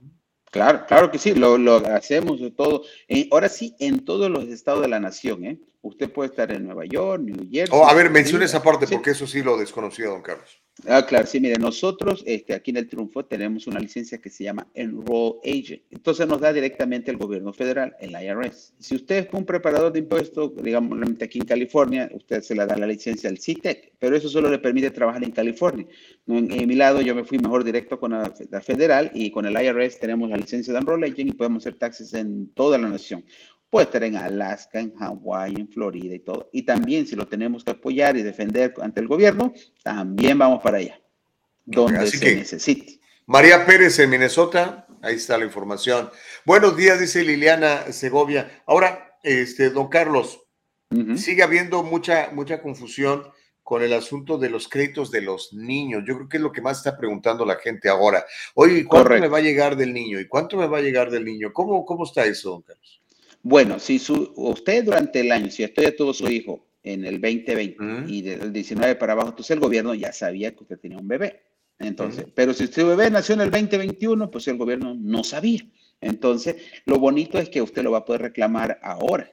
Entonces, y ese bebé se vuelve de 5 mil dólares, porque te van a regresar 1.400 por el tercer cheque de estímulo y te van a regresar 3.600 por el, el Child Tax Credit. Entonces, todos esos niños que usted vio que nacieron en el 2021, míralo con Ujú. cara de 5 mil dólares caminando por ahí. Porque ¿Qué ya tal? caminando, ya están caminando, están gateando Sí, y pues están ya. caminando. Y entonces, ahora, en el asunto para los niños que habían nacido antes, le estaban dando, si es el, bebé menor de 6 años, le están Ujú. dando 3.600 dólares. Pero si el bebé es mayorcito de 6 años, menos de 17, le están dando 3 mil dólares. Entonces le dieron la mitad. Ok, ahora de esa mitad, la mitad sale una carta a nombre del padre y la otra mitad sale a nombre de la madre. Entonces, y eso se tiene que reportar en los impuestos. La otra mitad la, se la van a dar cuando usted prepare la, su declaración. Entonces, por eso que es bastante confuso. Dice, primero me la dan mes con mes, de julio a diciembre. Y después me llegó una carta que solo recibí una porción. Sí, pero es que la otra supuestamente la recibió el querido y adorado padre, ¿no? Entonces esos dos se ponen en los impuestos y después va a recibir la otra mitad. Entonces es un poquito confuso, pero por eso el gobierno se puso las pilas y dijo, te voy a mandar dos cartas. La una es la 6419 para decirte exactamente cuánto dinero te di. Y la segunda es la 6475 para decir cuánto dinero te di del cheque de estímulo. Y con eso tienes que hacer los impuestos. Si tú no te ha llegado la carta, te recomiendo que llames al IRS y la solicites. Si aún así no la puedes solicitar por teléfono, mejor aún, entra a la página del IRS, crea un usuario y así puedes recibir toda la información al instante. Haga eso y así le va a ir la vida mucho más tranquila. Se nos facilitan las cosas. Oh, Ahora, claro. don Carlos, ¿qué pasa si alguna persona debe dinero al IRS? Oh, si debes dinero al IRS, ese ya es otra historia aparte. ¿De- ¿Se ¿no? lo cobran del, del reembolso este o de dónde sale ese dinero? Eh, sí, mire, supuestamente si usted le debe al IRS se lo van a cobrar de todo el reembolso. Más, si, si California usted le debe dinero, también California se puede cobrar, o viceversa. Si tiene un reembolso de California y usted le debe al IRS, también se lo van a cobrar. Entonces, digamos, le debías 5 mil, pero tienes este niño que te van a dar 5 mil, ahí quedas tablas. Exacto. Sí. Ok. Se ve en ¿Pero te mandan el- una cartita explicativa o, o nomás simplemente sí, no claro, sí, le mandan una cartita diciéndole, mira, échale mucho ojo, lo que tú me debes, Mm. ya estamos tabla. Ahora sí, y a empezar de nuevo. ¿Hay algún crédito por COVID? Están preguntando en el chat. ¿Algún crédito por COVID? Me dio COVID, me van a dar algo. Ya no dan nada. Es, es más, si usted recibió desempleo, también es cargado los impuestos, porque en el 2020 sí pasó eso, estuvieron haciendo cambios sabidos y por haber, y una vez el desempleo lo quitaron, dijeron no es taxable, los primeros 10.200, pero este año todo es taxable, ¿eh? y no hay un crédito específico para el COVID. No hay. No. O sea, para que nadie le diga, porque luego ah, inventan cada cosa algunos preparadores de impuestos. Aquí te voy a poner y que no sé qué, y se lo llevan al baile a uno, ¿no? Sí, sí, sale medio complicada la situación. Oiga, de, de veras, eh, un- una alerta. Antes de ir, ahorita vamos con la pregunta de Víctor, pero esto, eh, el, el señor que dice, no, yo voy con fulanito de tal, porque él me consigue mucho dinero de reembolso. Sí, el problema es que este fulanito también le puede estar metiendo información incorrecta, le puede estar poniendo que le da donaciones, que su hijo va a la universidad, que usted recibe un montón de créditos, pero el resto de la hora esa persona se desaparece, no firma los impuestos, no usted es el responsable 100% de lo que vaya a pasar ahí y así usted lo tiene que pagar, ¿eh? Así que por favor, no todo lo que brilla es oro. Haga sus cuentas Yep. bien porque después llegan las auditorías. Víctor Guerrero dice, ¿qué tal muchachos? Dice, si mi hijo me transfiere una cantidad al mes por medio de cuenta de cheque del mismo banco, ¿también lo tengo que reportar? Bueno, si su hijo le, le transfiere el dinero, ahora sí, Víctor, si nos dice por qué, porque puede ser por renta, puede ser para apoyo a los padres, entonces si es por renta, es considerado ingreso. Si es por apoyo nomás para que el papá salga bien y tenga sus gastos necesarios, eso no es taxable ni tampoco es deducible de impuesto para el hijo. Ok, ahí está la explicación. Am, Liliana dice, ¿puedo reportar a mi madre como dependiente? Tiene 69 años de edad, está jubilada, pero recibe muy poco de jubilación al mes. O- bueno, sí se puede siempre y cuando usted pague más del 51% de todos los gastos de su señora madre y que nadie más le esté cuidando y le esté pagando otras cosas. Entonces ahí sí lo puede poner, pero de otra forma no se puede. Ok, entonces digo, haga bien sus cuentas para que... Y después a veces los, los hijos se andan peleando por poner a la mamá como dependiente, ¿no? Oh, sí, regularmente hacen ese tipo de cosas y se pone bien fea la situación porque te pelean y todo. ¿Y sabe por cuántos dólares? Por ¿Por 500. cuánto? 500 nada más el Imagínese. crédito. Entonces mucho relajo por 500 dólares. Mucho relajo por 500 dólares. Am, Carla dice, pero no es pagar doble impuesto. Dice, por ejemplo, mi esposo recibe su documento para presentar los impuestos de su ingreso semanal, de su ingreso semanal me da mi gasto.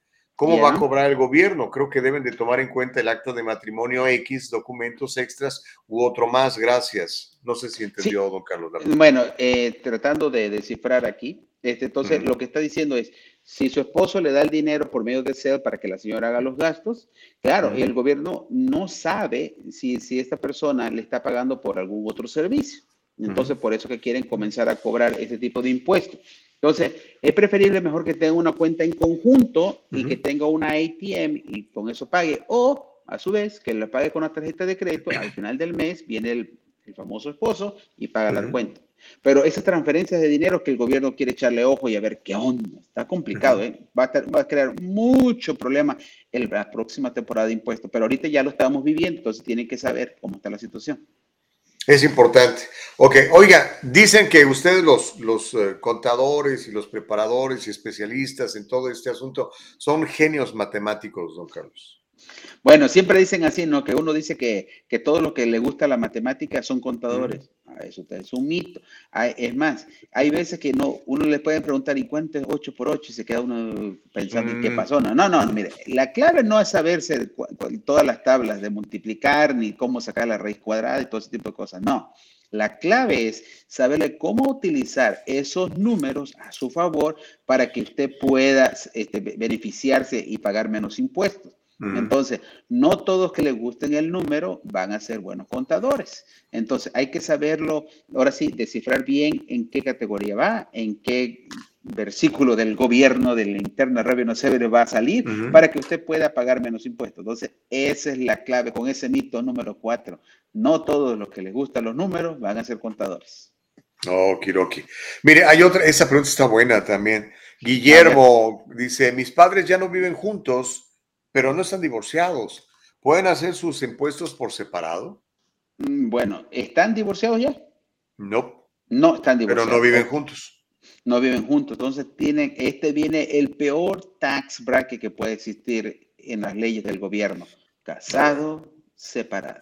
Casado, separado. Ahí nos clava más el diente. Eh, sí, eh, filing married separately. E, ese de ahí es el peor porque vas a pagar a un tax bracket mucho más alto, es decir, todos tus ingresos los vas a pagar a un impuesto mucho más elevado. Y de eso va de lado y lado para el hombre y para la mujer. Ahí sí no hay ningún tipo de discriminación y así lo tienes que hacer.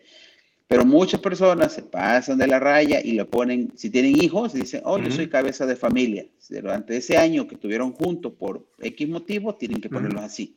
Hasta que no se separen, no lo pueden poner de otra forma. Ok. Entonces, la recomendación que sería, pues váyanse a vivir juntos otra vez para que ahorren impuestos. Ah, pues mire, hay muchas personas que todavía lo hacen. Es más, tengo una ah. cita el día viernes con una persona así que está en el proceso de divorcio, dice, pero financieramente nos conviene hacer los impuestos juntos. Exacto. Digo, que, que no los ahogue la pasión, eh, tomen decisiones inteligentes. Ah, Mike Suárez dice, nosotros tenemos ET number. Mi hijo nació el año pasado, exactamente en agosto todavía puedo recibir los 1.400 porque creo que no recibimos eso cuando hicimos los impuestos. Correcto, usted lo va a recibir los 1.400 y los 3.600. Entonces este bebé en agosto va a recibir todo. Bueno, porque nació en agosto. nació en agosto, no hay, ningún, no hay ningún problema. Este, ¿Ya hizo los impuestos?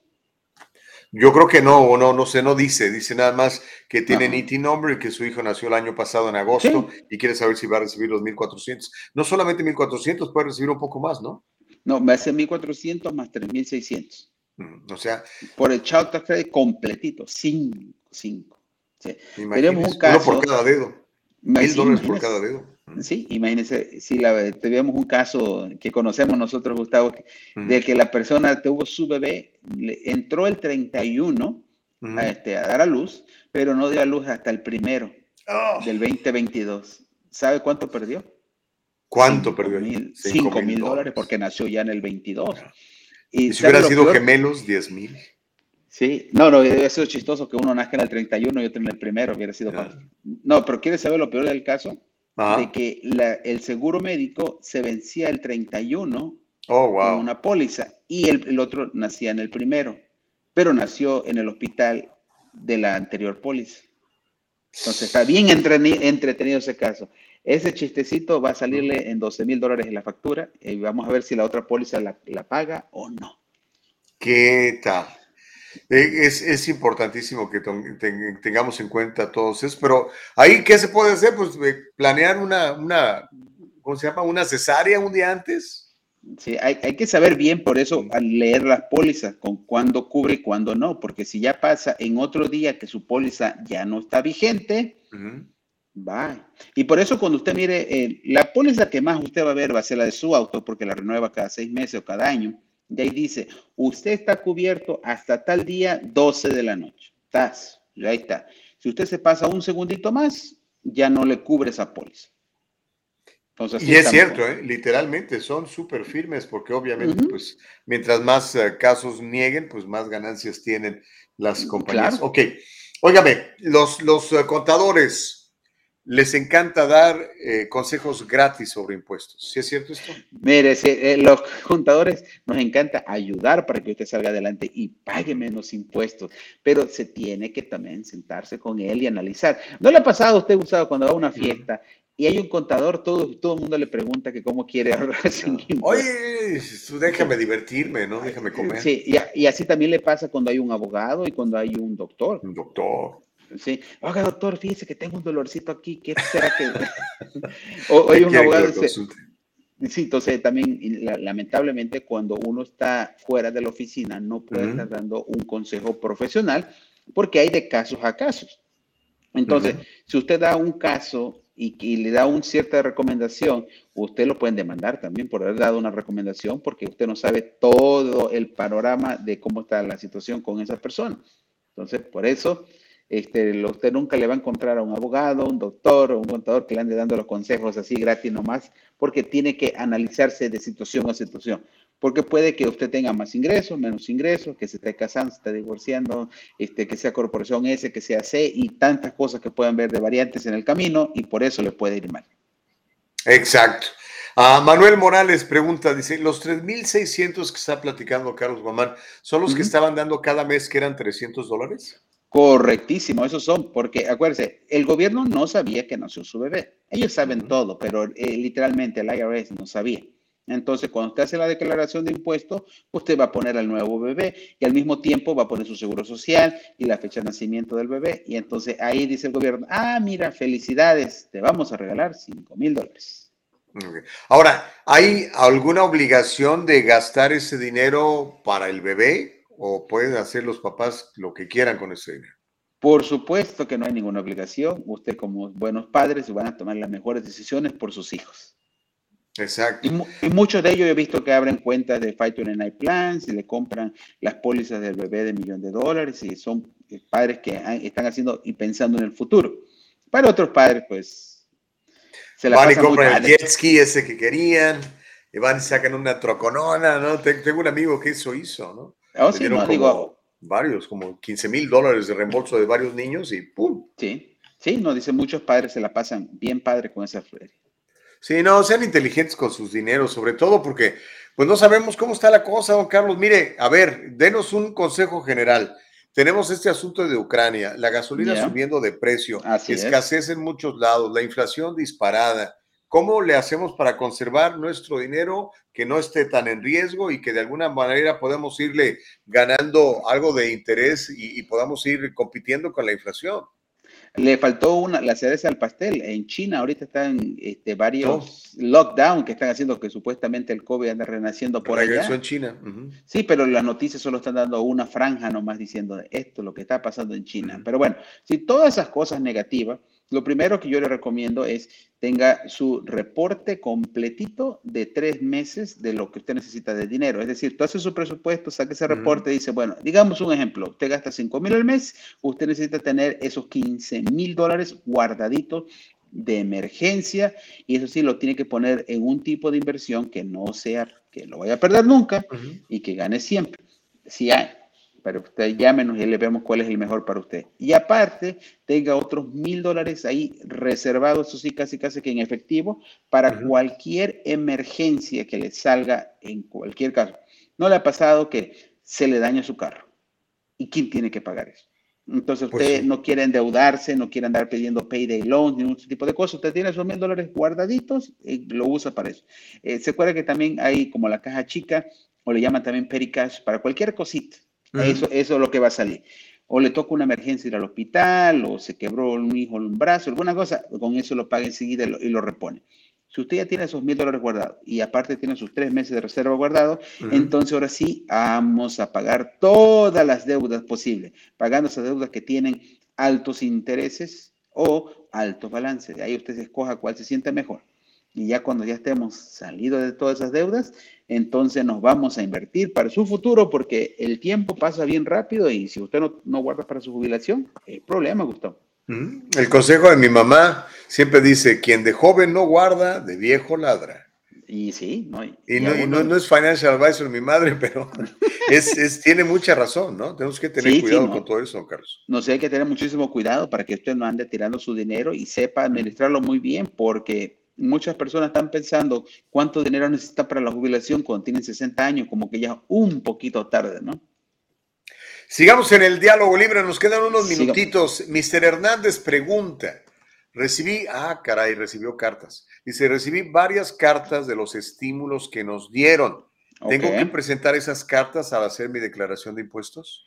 Es sumamente necesario, importante, señor Guillermo Hernández, porque cuando usted hace los impuestos, usted le deja saber al gobierno, mira, esta es la carta 6419 y la 6475 se tienen que poner en la declaración de impuestos porque ahí dice los números que te dieron. Ahora, la otra historia es que a veces esas cartas con esos números no coinciden con lo que te dieron. Entonces, primero, revisa muy bien en tu banco para que no vayas a pensar que hubo una confusión de parte del gobierno y que suele suceder, que puede que tú estés equivocado y dice, ah, yo pensé que me dieron 200 y en realidad eran 300.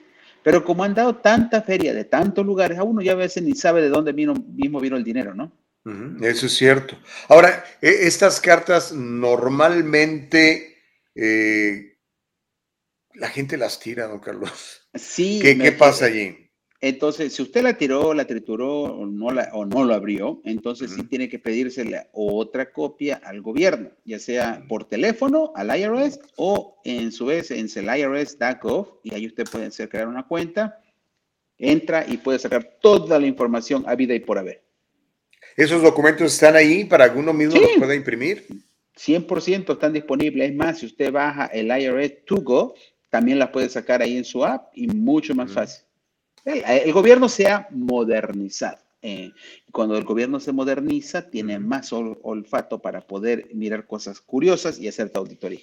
Ir detrás de nuestra lana. Mónica López dice, ¿puede repetir la numeración de las cartas, don Carlos?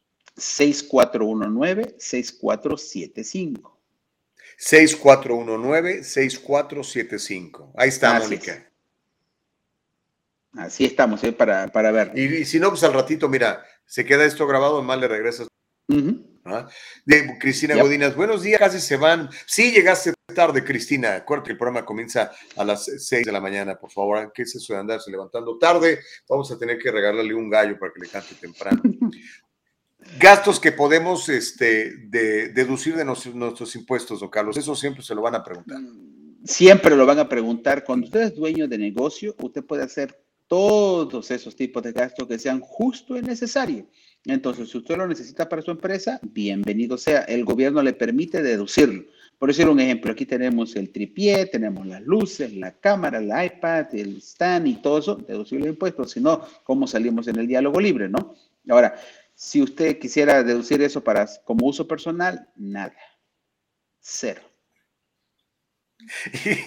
¿Qué, Qué feo suena eso, don Carlos. Sí. Por eso es importante tener un negocito al lado, aunque no sea nuestra principal entrada de, dinero, don Carlos. Eh, sí, este, una de las mejores ventajas que usted tiene cuando abre su propio negocio es que puede deducir ciertas cosas que usted no puede deducir a uso personal. Entonces, si usted tiene un side job, o eh, también es decir, usted sacó eh, una licencia en el transcurso de esto de la pandemia y está haciendo un dinerito aparte, pues puede deducir ciertas cosas, ¿no? Pero si no, nada. Ok. Mire, esto nos sirve de pie para invitar a, la gente a que nos escuche hoy a las 12 en, los mentores financieros y el jueves que tenemos un programa especial. Hábleme de, de, ese viaje que se hizo a Arizona para entrevistar a Jaime Jarrín en exclusiva y que, bueno, obviamente pues, el viaje es deducible de impuestos, ¿no?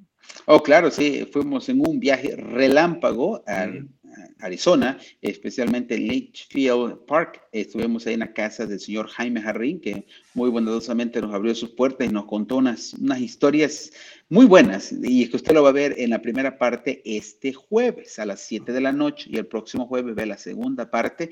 Entonces, para que lo entiendan, cómo originó toda esa travesía de pasar desde Ecuador hasta llegar a Los Ángeles y llegar a ser uno de las personas que ha batido récord, ¿no? En, de locutores de... Y no creo que hay nadie más, más grande que él en todo el, béisbol, ¿no? Está no, en el, no hay uno solo, entonces también está en el Salón de la Fama del béisbol y usted va a entender qué es la pasión lo que cómo él ha venido trabajando y buenos consejos para dueños de negocios. Entonces, ahora el viaje en cuestión deducible de impuestos es el hotel, la comida, la gasolina, el transporte, este, el, artista que está ahí, usted lo está viendo ahí al frente, eh, al señor productor. Entonces, todo viene ahí incluido en una deducción de impuestos, pero cuando usted quiere salir a pasear y solo es un empleado, nada es deducible de impuestos. Conviértase en emprendedor, hombre, aunque sea de a poquito. Ok, don Carlos, antes de irnos entonces, hoy a las 12, ¿qué, vamos a poder ver en los mentores financieros eh, transmitidos desde el condado de Orange? Va a poder ver ahora sí un montón de preguntas y respuestas que hace la gente durante la temporada de impuestos. Porque lo más difícil para una persona, dueño de negocio, es que no tiene a quién preguntar. Y entonces, por eso le dije, el contador no solamente es para cuando usted hace los impuestos, sino durante todo el año. Entonces, le vamos a responder preguntas reales hechas por los clientes que le vamos a poner ahí en vivo. También le vamos a dar consejo empresarial, le vamos a dar consejos de finanzas, de seguro, y todo eso usted lo puede ver en el triunfo.com, así sencillo y facilito, eltriunfo.com, y también en todas las redes sociales de El Triunfo Corp el Trunfo CORP. Ahora, si usted desea una consulta personalizada con nosotros o directamente conmigo, al 714-953-2707. 714-953-2707 y lo atendemos ya sea en persona o virtualmente, como se le haga más fácil. En cualquier parte de Estados Unidos. ¿no? En cualquier, ahora sí, literalmente en cualquier parte del mundo, porque hay muchos inversionistas extranjeros que están vendiendo de Latinoamérica a poner sus negocios por estos rumbos. Ok. Eh, don Carlos, y eh, parece que va, a regresar usted a la radio muy pronto, ¿no? Vamos muy pronto, ¿eh? Tenemos una muy buena sorpresa. Vamos a estar de vuelta en las 10:20 AM. Este, ya le vamos a decir el horario, el, el, programa y todo eso para que así los puedan escuchar cuando vayan manejando ahí en su carrito. órale. Muy bien. Don Carlos, le mando un abrazo. Nos vemos al rato. Hasta luego, nos vemos y muchísimas gracias por estar aquí nuevamente en el Diálogo Libre. Ya batimos récord. Tres sí, señor.